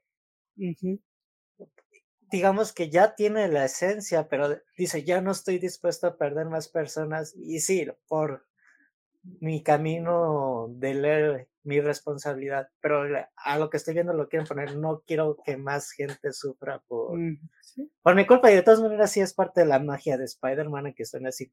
Es que justamente, creo que eh, así es lo que me gusta al principio de la película porque lo te hacen ver como si Spider-Man, este, estamos viendo un Miles Morales muy joven, muy de que, ah, pues este es una chambita más que tengo, ¿no? Y de hecho casi todas las películas tienen ese dilema de, ¿qué vamos a hacer? O sea, este Spider-Man va, va a vivir su vida estudiantil, va a vivir su vida social, o va a ser el héroe que quiere ser, ¿no?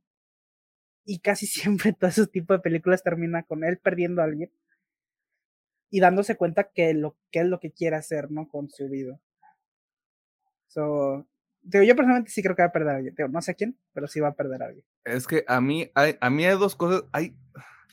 Oh, estúpida película, porque es tan buena? Yo tengo un pedo donde yo creo que no va a perder a nadie. Donde todo, claramente todo el conflicto se va a resolver de una manera que, que, nadie puede prevenir ahorita porque no es como que estemos ahí en el estudio trabajando. Pero yo regreso a este punto. Miles de hacer la anomalía original tiene un montón de caminos diferentes, güey, porque incluso te lo muestran cuando se medio fusiona con la mancha. De que él se puede convertir en la, en la mancha de su, de su universo como debió haberse convertido, o tal vez no, en el... ¿Cómo se traduce? Prowler. Mareador, creo. Prowler para efectos prácticos. Como se podría haber convertido en el Prowler, como se podría haber convertido en Spider-Man. Creo que a partir, a partir de esta película, no estoy diciendo que esto es lo que va a ocurrir. Como Miles está dispuesto a hacer todo su, desmadre por su propia cuenta y como se, le dé la gana, se abren más líneas para donde, puede ir él como personaje. Por eso digo, si la línea es, se queda, se queda con sus poderes para empezar, porque puede haber ahí una estupidez mágica de, le doy mis poderes al del 42 y yo ya no quiero nada de nada. Y salva a sus papás, se abren otras líneas donde van a pasar otras cosas. O sea, no pierda a nadie, pero de nuevo, va a generar un cagadero. Eso para mí es más interesante que a que pierda a alguien. O es más, ¿sabes qué? Algo que está pasando ahorita. Muy probablemente lo vamos a ver este, enfrentar pues las consecuencias de sus decisiones. Y siento que sí le va a tocar ver como dos, tres universos se van a la mierda. Ajá, o sea. Y así para que diga, ok, quieres salvar a tu jefe, esto es la consecuencia. este, por eso digo, me, gusta esa, esa, posición de salvas a uno, salvas a todos. ¿Cuál es tu posición, no?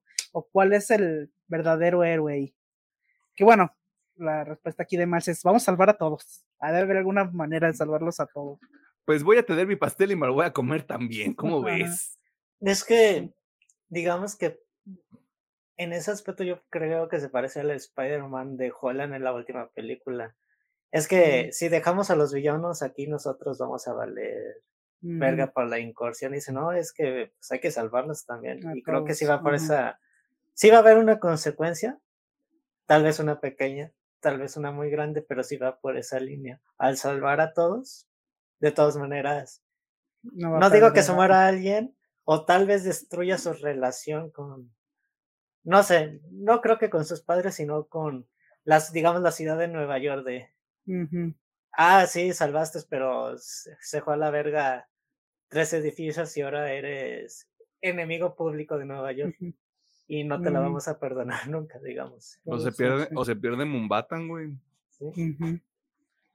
sí, sí, Que bueno, hay digo, obviamente está, está en esos caminos que sí, digo, estamos yéndonos a la parte más negativa, pero también está, como dices, está medio tricky porque están intentando detenerlo, o sea que sí se puede detener, tiene una forma de detener la, que el universo valga verga. Es que ah, lo que lo que sucede en este pedo, y creo que hace, hace falta que también expliquemos un poco.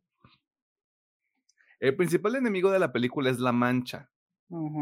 Lo que pasa con la mancha es que es un villano que no tiene el dominio de sus poderes tal y se me hace un bonito paralelo con Miles de la primera película. Por algún motivo, el cabrón, ¿cómo lo explica? se mete en sí mismo o, tiene, un, tiene un agujero hacia él mismo y a partir de eso él puede empezar a viajar entre todos los universos. El problema es que la mancha tiene un pedo con Miles Morales y le cae mal y, lo quiere y, lo quiere destruir. Y mientras todo esto está pasando, Miguel Ojara está como de, yo no quiero que tú seas Spider-Man. Desde un principio pudieron ir a agarrarlo y ya. Es, para es, ajá, hay, hay, un, hay un truco ahí. O sea, Miguel no es no es un personaje aleatorio, güey. O sea, yo siento que la mancha va a ser un pedo de, por favor, ya no destruyas nada. Se va a resolver de otra manera que no es, te voy a agarrar a chingadazos. Y a Miguel se lo va a agarrar a chingadazos. De eso estoy casi seguro, porque Miguel va a ser responsable de lo que sea que pase en el segundo o tercer acto de la siguiente película. Es más, él puede ser responsable de la destrucción de la Nueva York de, de Miles. Por irse a los chingadas. Yo digo que ese vato es el villano en secreto, güey, pero nada, está bien. No, no creo que sea el villano, pero ya... él sí está dispuesto a perder todo lo posible por un el bien mayor. Sacrifica toda una ciudad a todo el mundo, digamos. Es que él, esa es su, la visión que él tiene de heroísmo. O sea, él está dispuesto a sacrificar dos, tres personas con tal de salvar a todos los demás. No sé, me parece, me parece hipócrita por parte del, del Spider-Man que decidió suplantarse a sí mismo en otro universo y llevarse su universo entre las patas. Pero es que justamente por eso, o sea, él ya vio las consecuencias de sus actos. O sea, él dijo, ok, se le hizo fácil, vamos a suplantarme y ups, ya vale verga toda esta realidad con todo y la niña, ¿no? Este, so, supongo que por eso es que está tan loquito ya. Está tocado. Y ah, aparte. ya estaba tocado porque es un pinche vampiro. Ah, ah, ahí porque eso también, güey. Eso también. Se inyecta su suerito de, de control. Ahí también. no quiero ser vampiro. Sí. Ay, no quiero, no quiero. Tiene su jeribilla de que se tiene que andar medicando. Así que no dudo que el suero también lo ande. ¿Estás diciendo que este Spider-Man se dopa? Ya. para mantenerse en control de sus impulsos sanguinarios de vampiros, sí. Porque al, al principio se iba a morder al buitre, estamos conscientes de eso. Hasta que dijiste este. E, este, ¿cómo? controlar los impulsos vampíricos, güey, te iba a decir, pues eso es, eso es la drogadicción, mi hermano. Estás, estás describiendo la drogadicción en pocas palabras. Vaya analogía.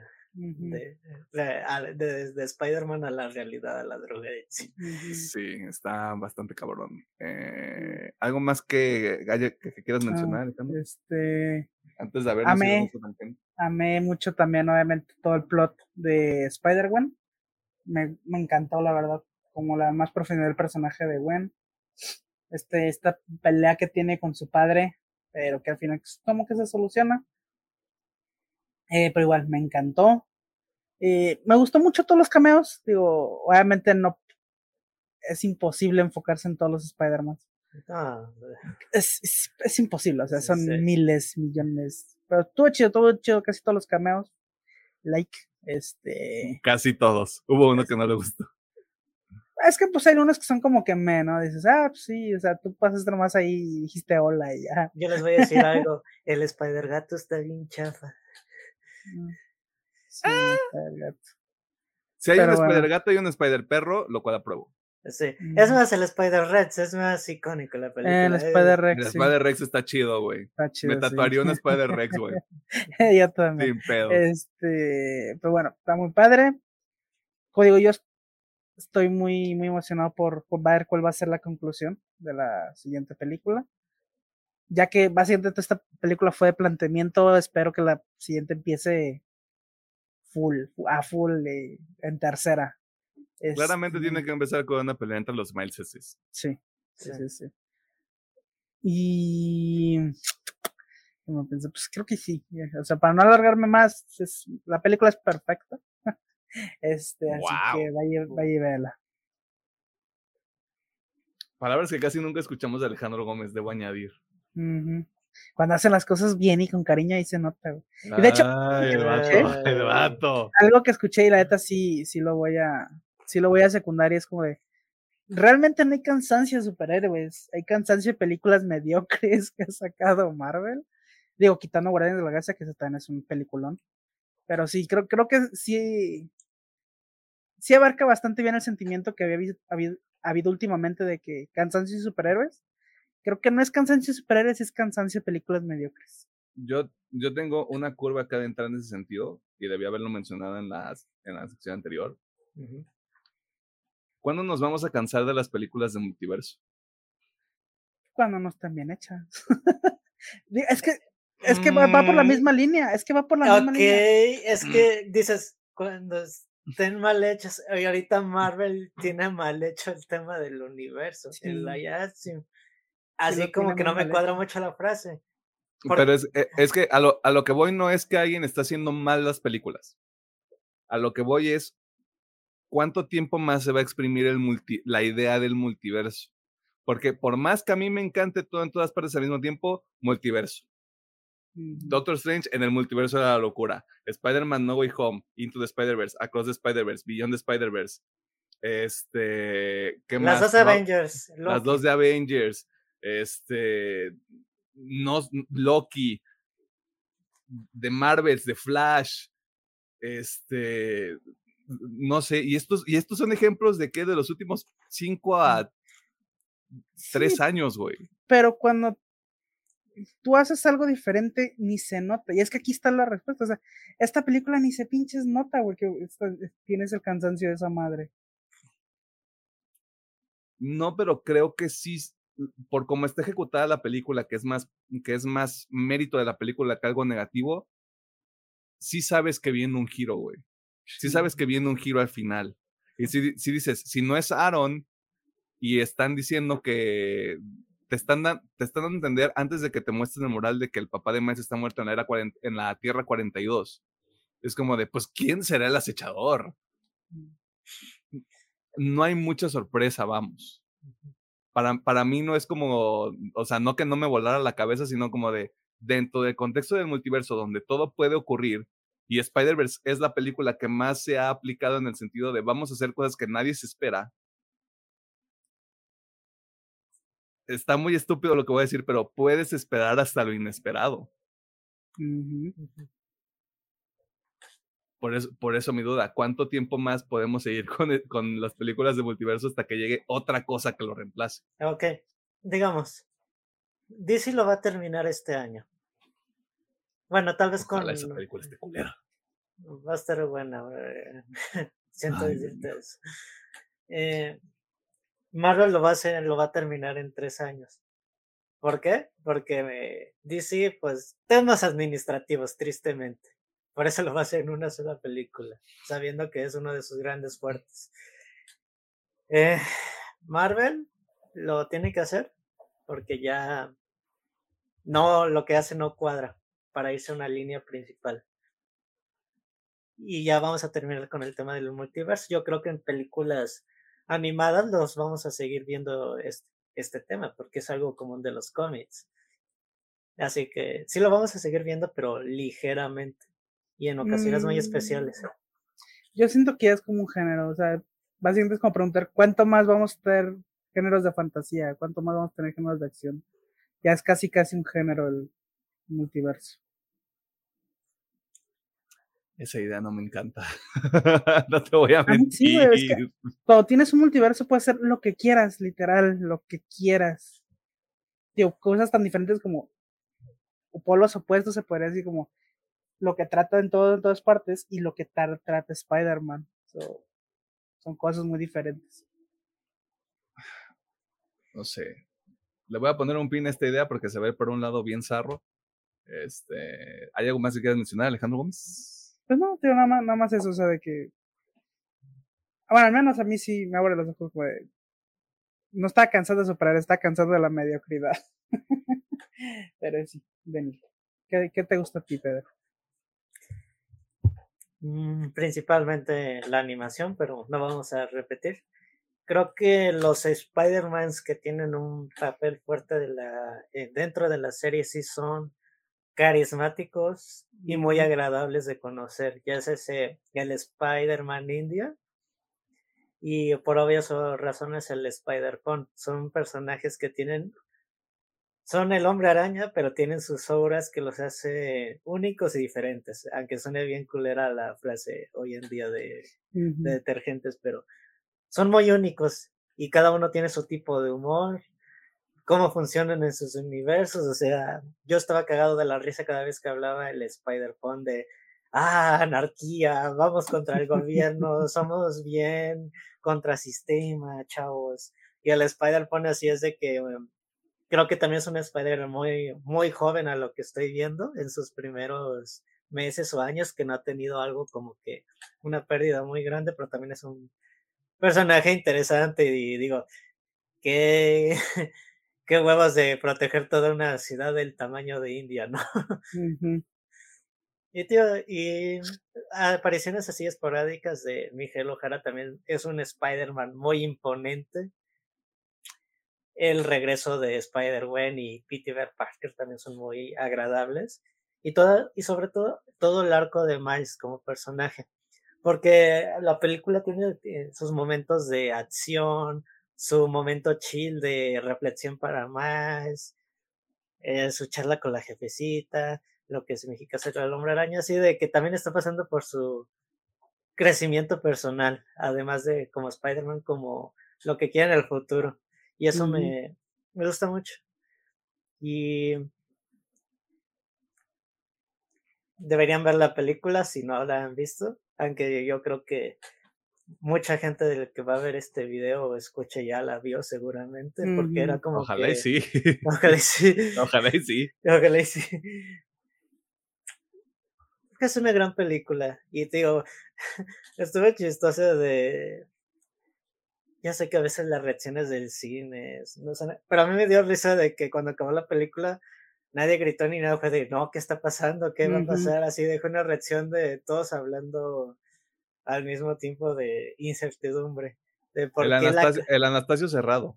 Sí, así por puro le llamo yo. Así, ¿por qué la cortaron ahí la película? Digo, yo eso entiendo un tema de. Ya dejaron una expectativa. Ya dejaron la gente con quiero más. Que sea hasta marzo del siguiente año, pero. Pero, pero está, está bonito y este secreto que tiene la película, y eso no lo, no lo quiero dejar a un lado. Tienes una expectativa y no la, no la bajas porque sabes que puede venir algo más cabrón. Eh, creo, creo que ese fue un pedo que le pasó, que le pasó a Marvel y que luego se fue perdiendo, güey. Porque se acaba Infinity War y yo lo recuerdo perfectamente porque estábamos ahí los tres viendo esa película. Que fue como de, güey, pero me falta media hora de película, ¿qué chingados te pasa? O sea, era como de, ¿y ahora qué sigue, güey? Y, y, toda la anticipación a, a, Endgame de casi un pinche año, güey, sí fue. No, no soporté. O sea, aunque en, ese, en esa época no se decían esas cosas, yo no estaba soportando, güey. O sea, no estaba chido. Y aquí probablemente no sea lo mismo, porque ya tenemos que consumir muchas cosas por eh, este bonito programa. Así que hay como para llenar e, ese hueco de atención, güey, pero sí está bonito que sepas que lo que sigue puede estar mejor, güey. Lo cual está cabrón viendo la película, pero, pero sabes que hay ese espacio para que mejore. Sí, visualmente las escenas de acción de esta fueron otro pedo. El siguiente, que es el tercer acto, va, no, va a explotar la cabeza en todo, todo aspecto. Ojalá dure ya... tres horas. No creo, yo creo que va a durar también sus dos horitas. Porque ya lo pongo si la siguiente película van a resolver el pedo de Miles contra Miles en los primeros 20 minutos. Luego con Spot, el giro de tuerca. Y la pelea que se van a andar peleando entre yo siento que sí se van a andar peleando entre universos, van a ir saltando otra vez de uno a otro porque eh, la mancha pues ya está bien rota, lo que nos dieron a, entender. La y, mancha está bien rota. y ya bien trastornado a nuestro compadre también. Dirías que su percepción de la realidad, la realidad está... totalmente alterada, sí. Ok, perfecto. ¿Algo más que quieras mencionar, Pedro? ¿No? De que gran película y siempre, bueno, en mi caso, siempre se agradece una película del hombre araña, como soy fanático del trapamuros que, que soy. Este, ok. En el ejercicio de no repetir nada de lo que ya se dijo, Hobby Brown es el mejor personaje de la película. Ya, lo tenía que decir y se dijo. Este está vergas, güey. saque una película de Hobby Brown y yo voy a ver esa mierda, güey, porque ese universo se ve como el desmadre más interesante del puto planeta, güey. Y aparte, el vato es una contradicción andante, güey. Lo cual está chingoncísimo, güey. Porque, ¿cómo es? Este. No, no creo, no creo en los equipos. Y luego, no creo en la coherencia. Y yo, güey, esto es hermoso, güey. Ah, sí. Renuncio. Sí, sí, sí. Es, Spider-Punk, güey. Es que es bien punk. Y, y aparte, ah, me, caga esto porque te lo no te fijes en las manos, no te fijas en la boca, fíjate en las manos, güey. Cuando está toda esta secuencia de que van caminando con Miguel, es cuando está armando el reloj, güey. Yo me entero de esto porque lo vi en un pinche TikTok y así de, ¡ay! ¿Por qué? Este. Está cabrón, güey. El mejor personaje. Al chile. Y sale 20 minutos de la película. Todos los demás no valen verga. No es cierto. Sí, sí valen verga. Este. Me gusta mucho. Se ve muy simplón de, de bote pronto el diseño de la mancha.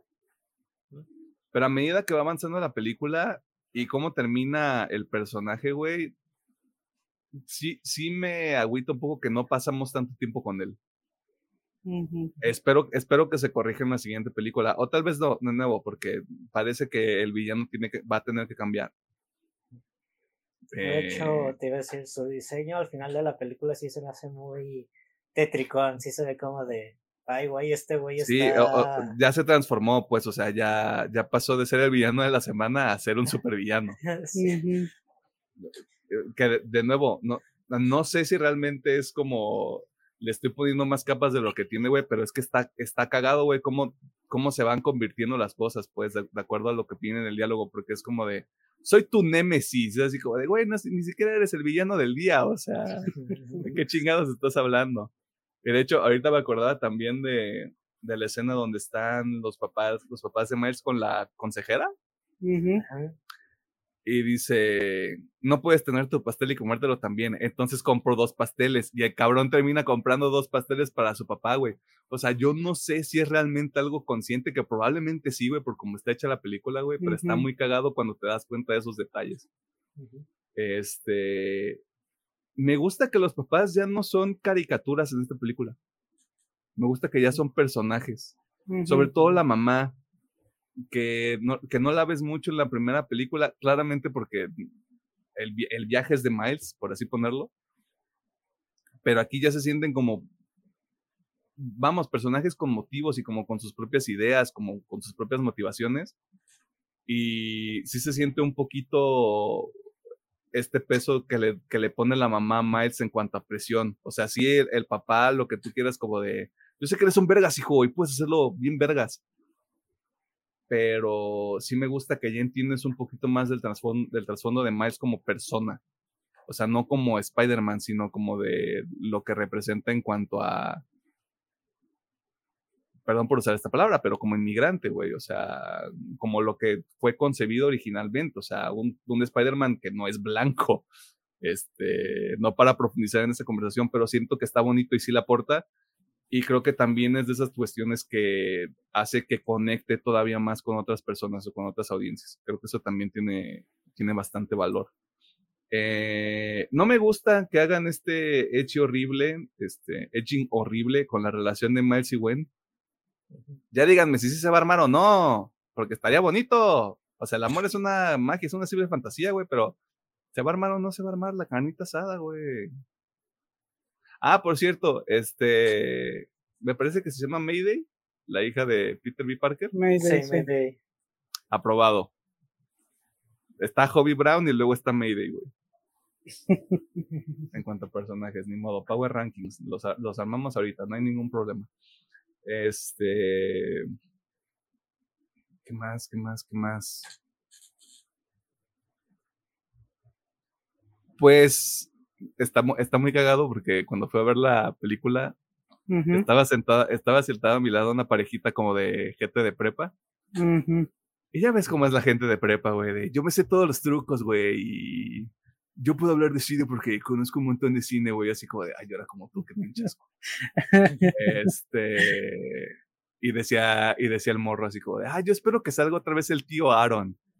Y yo en mi mente pensando, no seas pendejo, hijo, ya se murió, güey, ¿de qué estás hablando? Y luego salen los últimos minutos de la película y así como de, ah, maldito sea. Ah, soy esta persona, güey, perdón. La estética está bien cabrón en esta película. Está pasada de verga, güey. El universo de Gwen está chingoncísimo. Lo que decía Pedro, perdón por tener que volverlo a poner, pero es que es muy cierto el pinche manejo de color en esta película es van a dar clases de esto, güey. Esta película va a dar para pinches clases en cómo usar el pinche color en, películas de aquí hasta que se acabe el pinche cine, güey. Perdón. Y aguanten y soporten panzonas, porque hasta películas de live action no logran este tipo de cosas, güey.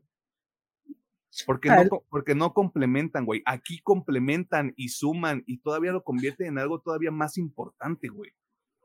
Digo, jugando tantito al abogado del diablo, es que es más fácil hacerle una película animada que Imagínate traer una película live action con esa paleta de colores, güey. Imagínate el trabajo tan cabrón que debería ser, güey. Claro, es, es, una, es una pesadilla de producción. Sí, Indudablemente. Animada está más leve. Pero, es, pero, es, lo que decíamos también sobre cómo es como cómo las historias han vuelto más complejas y cómo sí se puede hacer. Creo que simplemente eso, o sea, lo que ha demostrado estas dos películas, a pesar de ser animaciones, donde hay un querer, hay un poder, güey. O sea, si, si, si tienes un equipo altamente comprometido en lo que están haciendo, güey, van a entregarte una película que va a ganar un Oscar y otras dos que probablemente también lo van a ganar, güey. Y que de nuevo, van a crear una corriente, güey. Porque ya lo dijimos, Into the Spider-Verse generó que el gato con botas cambiara de pinche animación, güey. Y otras películas también. Y esta película va a hacer que cambien en otro sentido, güey. Y probablemente la siguiente también están, ahora sí que como dice la, la gente del Internet, está generando tendencia, chavos. Perdón por decirlo de esa manera. Eh, y sí, o sea, dentro de los problemas que yo puedo tener, pero con otras cosas que pueden estar, ah, que pueden ser ajenas a la película, sí está bien. O sea, está muy bien, güey. Probablemente, y lo voy a aventar desde ahorita, una de las recomendaciones a final de año de este programa. Sí, sí. o sea, sin ningún pedo, güey. Y probablemente haya, haya otra por la que Alejandro y yo tengamos que pelear, güey, pero eso usted lo va a descubrir en la sección de recomendaciones cuando se acabe el episodio. Este. Uh, sí, en pa corto, vaya gaste su dinero. O también, ¿qué me, salen en, ¿qué me salen en internet? Sabemos que a veces es complicado hacer que las cosas funcionen. O sea, sí, pero si tienen la oportunidad, digo, yo, la, yo tuve la oportunidad de verla en IMAX, este, en serio. Es... Mamón. ¿Ves cómo es mamón, Pedro? Es que. te dije. hay poquitas funciones en inglés y las poquitas que hay o estaban en 4D o estaban en IMAX. Y pues dije 4D, sí, no, no me late, vamos a verlo en, IMAX. Y digo, si tienen la chance, sí véanla en IMAX. como decimos, obra, se ve hermoso. Eh, yo siento que había un chingo, un chingo en inglés cuando fui en pabellón, había... Ah, pues pabellón, güey, ¿quién va a pabellón, güey? Mucha gente todavía... Mi compa es déjalo. Ah, sí, sí, ¿cuál IMAX? Ajá, ¿cuál IMAX? Y me anda diciendo... pues, pues que quién va a pabellón ya, güey. Yo, güey. Si hay gente que va a pabellón, te lo jurito. Eh, no, pero bueno, de los cines que yo tengo aquí cerca, todos estaban en español. Lo único que tenía funciones en inglés era sí, este, una recomendación para todos los, los cines este, mexicanos allá afuera. Eh, esto es discriminación hasta cierto punto. este... Tanto porque al Chile somos la minoría, güey. La mayoría de gente la ve en, en español.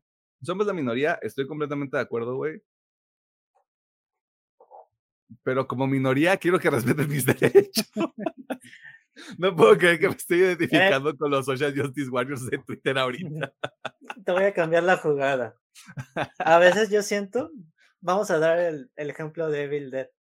Ajá. Que ese mm. día que tú fuiste, todas estaban en español cuando Alejandro y yo fuimos a Red Center, ah, nomás había dos español y las otras ocho estaban en inglés. no sé si, no sé si es un tema también de este día, la mayoría van a ser subtítulos. El viernes en español, el sábado subtítulos. Ah, no digo, es una idea aleatoria que estoy aventando, pero sí pareció que fue así de. Mira, como el cine es un negocio y es una industria, güey, no me parece nada descabellada la teoría que estás aventando, sobre todo por tu color de piel.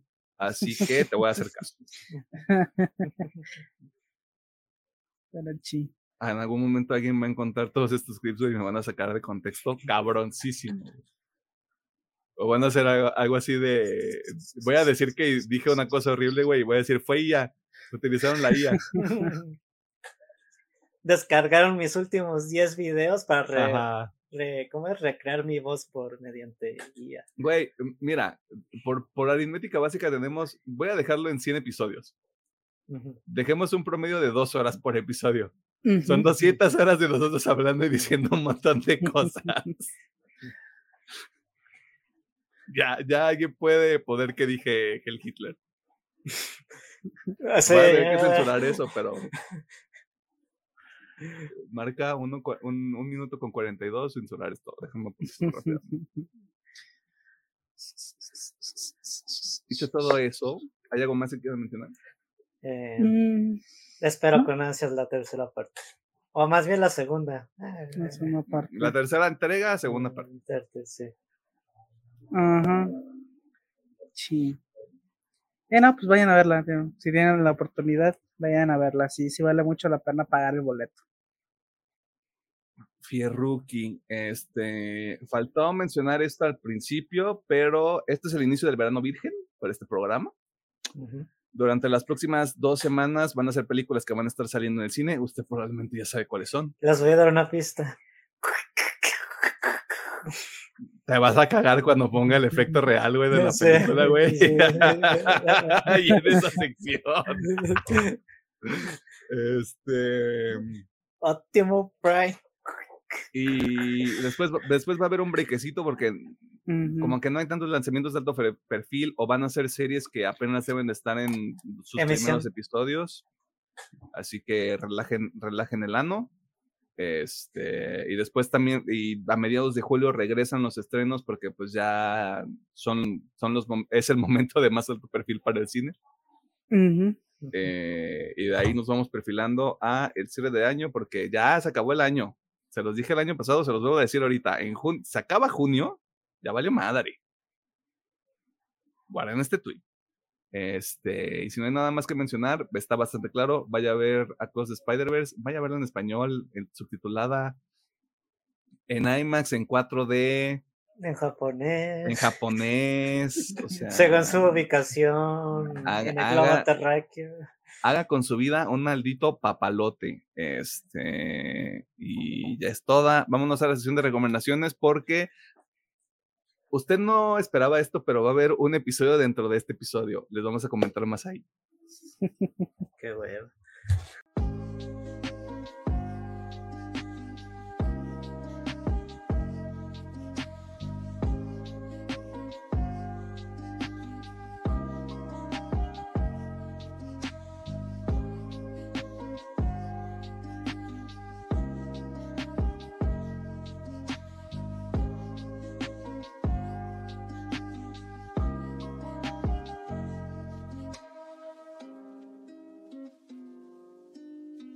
Nos encontramos en la sección de recomendaciones que también funciona como el cierre de cada uno de estos episodios, donde nosotros hacemos cinco cosas. Las primeras tres usted ya sabe cuáles son, no las voy a volver a repetir nunca jamás porque es- sería un evento canon y yo no quiero que pase nada horrible en esta realidad. Eh, la cuarta cosa que nosotros hacemos es recomendarle que vaya a ver Across the Spider-Verse, eh, que ahorita está en el cine o en su defecto que la vea en el internet. La quinta cosa que nosotros hacemos es recomendarle algunos contenidos que usted puede consumir. En esta ocasión, no entre cada uno de los episodios que sale todos los miércoles a las 7 de la noche, porque este, se les va a recomendar series y eso puede tomar tiempo. Así que, pues, Alejandro Gómez, por favor. Pues se les ha dicho, se les comentó, se les, Se les avisó. Este, obviamente voy a recordar las dos series en las que estoy, estamos de luto. Eh, voy a empezar por Barry. Mm. Eh, igual, si no tienen idea de qué, de qué trata Barry, es, le repito, es básicamente un John Wick con depresión, el cual se refugia en la actuación y de ahí se desarrollan un montón de plotlines que al final convergen y hacen un final muy, muy desolador. Pero bueno, son cuatro temporaditas, básicamente de ocho episodios cada temporada, de media hora, está cortita. De hecho, creo, creo que es de las series que te puedes aventar más este de jalón, ya que es muy cortita. Pero es una serie que hace una mezcla perfecta entre el humor negro, la, el drama y un poco de existencialismo ahí en medio. Este está buenísima, Barry. La verdad, aparte, este, para los que son mexicanos y como yo adoran a Guillermo del Toro, Guillermo del Toro estuvo muy involucrado en esta última temporada. De hecho, sale en dos de los episodios de esta este final de temporada, lo cual agradezco mucho ver a mi gordito ahí actuando. y aparte. todo, todo bonito con spoiler su trajecito de gángster, güey, así como de, ay, bueno, nada más, y hagan esto, bueno, foto. Ajá. Y aparte, digo, si lo siguen en Twitter, él estuvo dando muchos pensamientos sobre la serie de Barry. Así que, para que vean el, pico de calidad que es Barry. O sea, incluso estuvo ahí Guillermo del Toro. Eh, yo nada más quisiera sumar que hablábamos en algún momento sobre cómo eh, dejar a un lado las expectativas y hacer su propio pedo. Barry hace eso muchas veces. Sí. Muchas veces.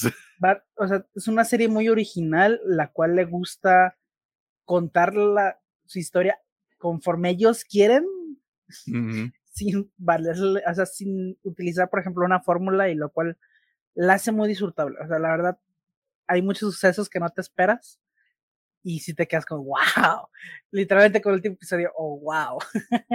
Eh, este... Y aparte hay una referencia a Rápido y Furioso en la última ah. temporada. sí. ¿Qué más les digo? No, y aparte, este, máximo respeto a Anthony Carrigan, que es Noho Hank. No, Hank, ajá. Ese, güey, ese cabrón, no. Puta, güey. Lo quiero ver en más cosas ya, me urge. Sí, sí, sí, sí. La neta, sí. Así que bueno, la serie está recomendadísima. Vean Barry. Tanto si les gusta el humor negro. Bueno, es que es, diré que es un humor más general, porque si, si utiliza humor negro, pero también un humor muy, de pastelazo a veces. Es que, es que progresa, güey. Al principio sí es humor de pastelazo y cuando llegas a la última temporada es de ya no hay humor. Y el que ahí está bien oscuro, güey. No te vas a reír de nada. Bueno, yo sí, en la escena de estos güeyes eh, de, la banda de mafiosos en, en el ah, restaurante. güey. Arte. Arte. Me sigue gustando mucho esa escena, pero bueno, es muy buena serie. Chequense Barry, con esta cortita. Y bueno, la siguiente que para mí es la serie de esta, de esta generación es Succession. Qué barbaridad de serie Succession. Ah, ya llevo mucho tiempo diciendo que es la mejor serie allá afuera, pero ¿saben lo difícil que es hacer un final para este tipo de series? ¿Saben por qué hay gente que a lo mejor no le gusta el final de Breaking Bad? Hay, hay gente que no le gustan finales de este, de este, porque es muy difícil hacer finales de este tipo de series y Succession lo logró, hizo un final excelente que tal vez no te guste por cómo se desarrolla, pero cuando lo ves así de forma objetiva dices que es un muy buen final, es un excelente final. Así que, bueno, igual Succession se trata básicamente de una traslacional que básicamente se encarga de medios de comunicación, periódico, de televisión, cine, parques temáticos. Básicamente es un Disney, güey. pero mm, No lo dijo yo, lo dijo Alejandro Gómez. Este, y básicamente como entre el, las familias están peleando la sucesión de quién va a ser el CEO, de quién se va a encargar de esa empresa, ¿no? Y obviamente por ahí hay un chingo de tramas entre entrelazadas, que sí, relaciones tóxicas, no tóxicas, hay un cagadero, o sea, es, Succession tiene de todo. Y la neta es sí, sin duda es de las mejores series que he visto. O sea, fácil entre en mi top 3 de series que he visto. No, al Chile, ya, o sea, pongamos las cartas sobre la mesa. Si ustedes de estos mamadores que clama solo ver lo mejor de lo mejor y no ha visto Succession, pues perdón, su opinión no vale para pura verga. Este. ¿Cómo chingados le, le hace HBO, güey, para traer estos bichos proyectos? ¿Cómo le hacen? No lo sé, la verdad, la verdad no sé pero les agradezco mucho a HBO por haber traído estas dos series. O sea, tanto su sección como Barry, uff, series autototas. Y la neta, voy, voy prediciendo desde ahorita, eh, Sarah Snook se va a llevar el Emmy. sorry, not sorry. Y también Kieran Colkin, yo creo. Me gusta más lo que hace Kieran Colkin esta temporada. O sea, yo creo que Kieran Colkin se va a llevar el de actor principal y Sarah, bueno, al revés. Una, o sea, uno se va a llevar por soporte y el otro por, por principal. Es que creo, creo que Kieran Colkin ya ganó, el, Kieran Colkin, hermano del Makuki Cookie, este, ya ganó un premio como actor de reparto. Y creo que así lo van a tener porque los, los protagonistas siempre han sido. Brian Cox y Jeremy Strong. Ajá, Jeremy Strong. Pero como una- o sea, sí me gusta mucho lo que hace Jeremy Strong en esta temporada, pero siento que Kieran Colkin lo Mm, Sí, barre. que quieran, a Kieran Colkin lo- le dijeron, güey, vete a es chambear. más, Matthew McFadden, Sarah Snook también es como, güey, por favor, denles el premio. Ni para qué se pelean, güey, denles el premio ya. Ah, sí, ya, sí, ¿para qué se pelean? O sea, mejor sí de drama Succession. Todos los demás valen verga, güey. Si The Voice está ahí, me va a valer verga, güey, Succession. Succession, sí. Así que bueno, de, para no alargarnos mucho más, vean estas dos series, son increíbles. Siempre después no se van a arrepentir, o sea, van a encontrar algo que les guste, ya sea en Barry o en Succession. En No nos vamos a alargar más porque viene episodio de Succession, perros. Pedro- o sea, le voy diciendo a Pedro desde ahorita, no tienes que estar, Pedro, porque mm, te, te podría dar Ah, sí hueva. lo vamos a hacer hoy. Sale. Dije, este- que, dije, que- dije que viene, no dije cuándo. Ah, sí. Ah, Ah, ¿verdad? ah, Ah. Ay, ay, le dio culo. Le dio ah. culo. ¿Viste cómo se Ah, le cerró así? ¿Viste cómo se le cerró el lado, Pedro? Así. Es que como que están así, están haciendo trabajos al lado de mi casa y se escucha No te mucho. dije que ahí viene, güey. Ah, o bueno. sea, tenemos que hablar, o sea, así como tenemos que hablar sobre Kevin, tenemos que hablar sobre Succession. Así que Aparte, si pongan quiero hacer guion para esa madre. ahí este pongan un ojo vigilante. eh, no sé si hagamos uno para, para Barry también. Could be good, yeah. Could be, could be, este, lo vamos platicando, este, pero de Succession queremos hacer algo y va a estar divertido. Ajá. Así que ahí está Barry y Succession, todas están en HBO o como Bueno, lo vamos a conocer después, Max. Ajá. El Max. El Matt. Esto ya El no es Matt. HBO. Pobrecito. Bueno, Pedro, ¿Qué pasa? ¿hiciste la tarea o te valió? Sí, sí lo hice. Ah, mira, a ver. Em, A ver, para copiarte. ok, yo voy a recomendar pura musiquita. Fierro. El día viernes de, de junio eh, me di la oportunidad y dije, ¿por qué no? Escuché el nuevo álbum de los Foo Fighters y Ah, está bueno. me gustó mucho el álbum, la verdad, y salí gratamente sorprendido.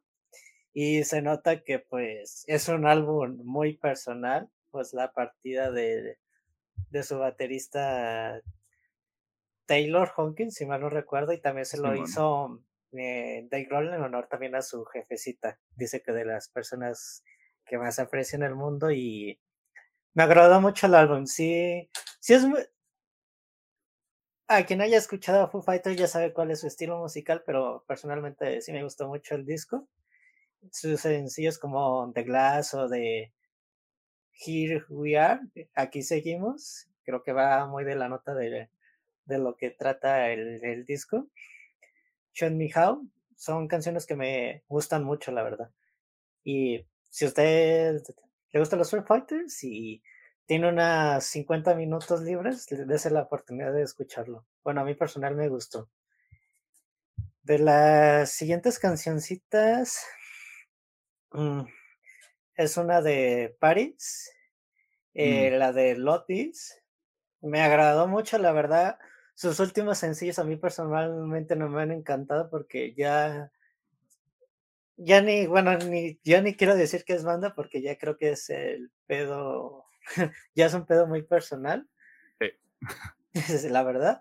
Pero me agradó mucho la canción y pues según yo, no tarda en salir un- el disquito a finales de mes, ¿no? O era julio, se me fue el rollo.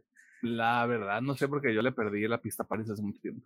Ok, bueno, eh, si mal no ahorita. recuerdo, sacan álbum a, a final de mes, según yo mal recu- eh, según mis recuerdos. Y esas serían mis dos recomendaciones. Evergreen, 14 de julio, mediados del siguiente mes. Ok, el siguiente necesito entonces. Arre.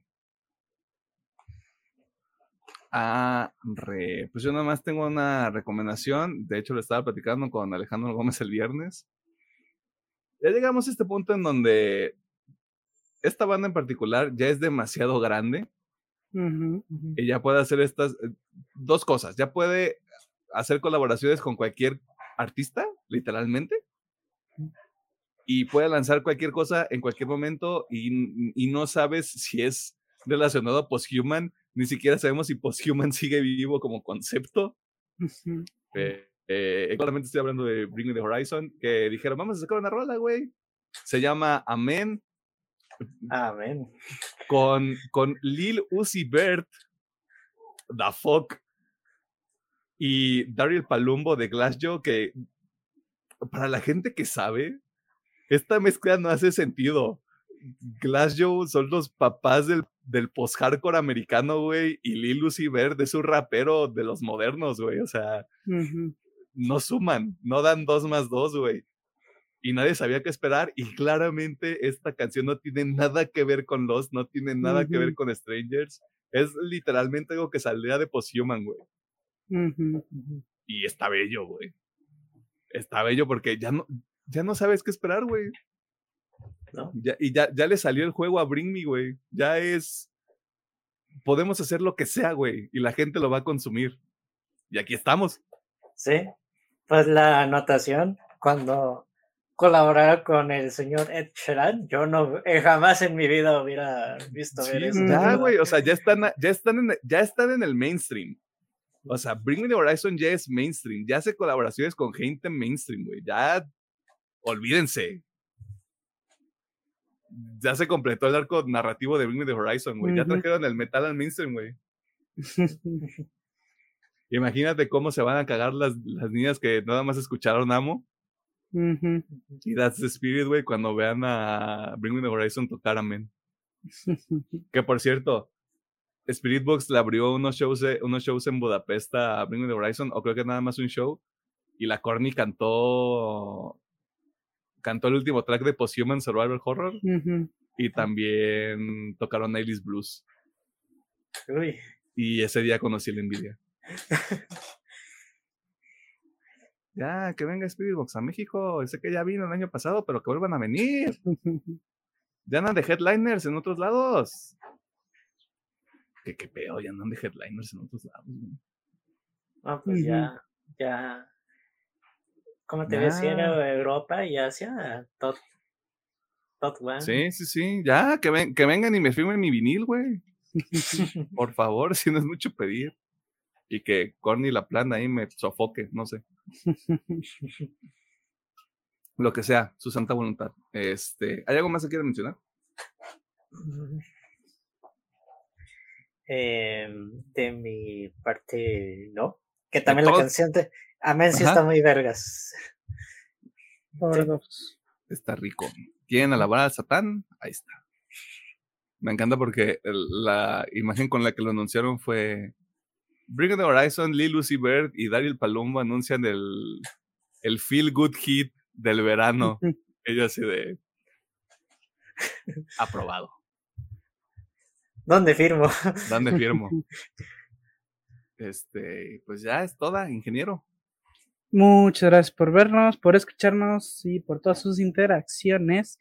Síganos en nuestras redes, eh, Excepto Facebook, TikTok, excepto, excepto TikTok, digo, excepto Twitter, perdón. No, Facebook, TikTok sí. TikTok, este, Instagram, eh, todas las plataformas de audio. Este, ah, De sí, nuevo, que tenga una bonita. ah, sí, Si no estamos en Shonflom, díganos que no estamos en Shonflom y vemos cómo lo arreglamos. Ahí andamos en el eBooks, en el Apple Podcast, en el Google Podcast, en, En el el, en el Spotify, en el TuneIn. ¿Será que, nos Próximamente tenemos que sub- ¿Será que nos tenemos que subir a Deezer? Maybe. tal vez. Lo valoramos. Creo que Mm. dice, sí tiene muchos usuarios. Tiene usuarios, no sé cuántos, no te podría decir. Más que. Apple Podcast, probablemente sí. No, todos los que tienen iPhone tienen Apple Music, güey. Qué novedad. Ujú. Mamadores les llamo yo, pero bueno. Ingeniero lo interrumpí. Que tenga una bonita semana. Ya si estudia, si trabaja o si no hace nada. Únase a nuestro culto de Muerte del Sol. Este, hacemos juntos cada jueves. Eh, no, ya en serio, este, ojalá los Team Calor estén disfrutando porque si los veo en la calle les voy a escupir. No, Este, si, el- si el Team Calor no está haciendo su, de nuevo, no está preparando su comida en la calle, que ajá. cierre del hocico. Sí, Dios. Si me saludan un Tincalor, sepan que les voy a escupir. Este. Yo me voy a reír de ellos cuando empiece a llover. Si, si, es, si es un hombre, este, lo voy a retar a una batalla de Beyblade porque es la manera más adecuada para Más resolver nuestros, nuestros conflictos. Ay, Y si es una mujer, este, encuentre a Dios. Ya sé. Bendición. Bendiciones, ¿verdad? Estoy, estoy rezando por ti. Ay, pero bueno, este, ¿qué te decir? Que tengan una bonita semana y nosotros regresamos la siguiente con otro Blackbuster. ¡Yay! Voy a volver a meter el efecto de sonido para que lo escuches acelerado. Pues, pues. Ah.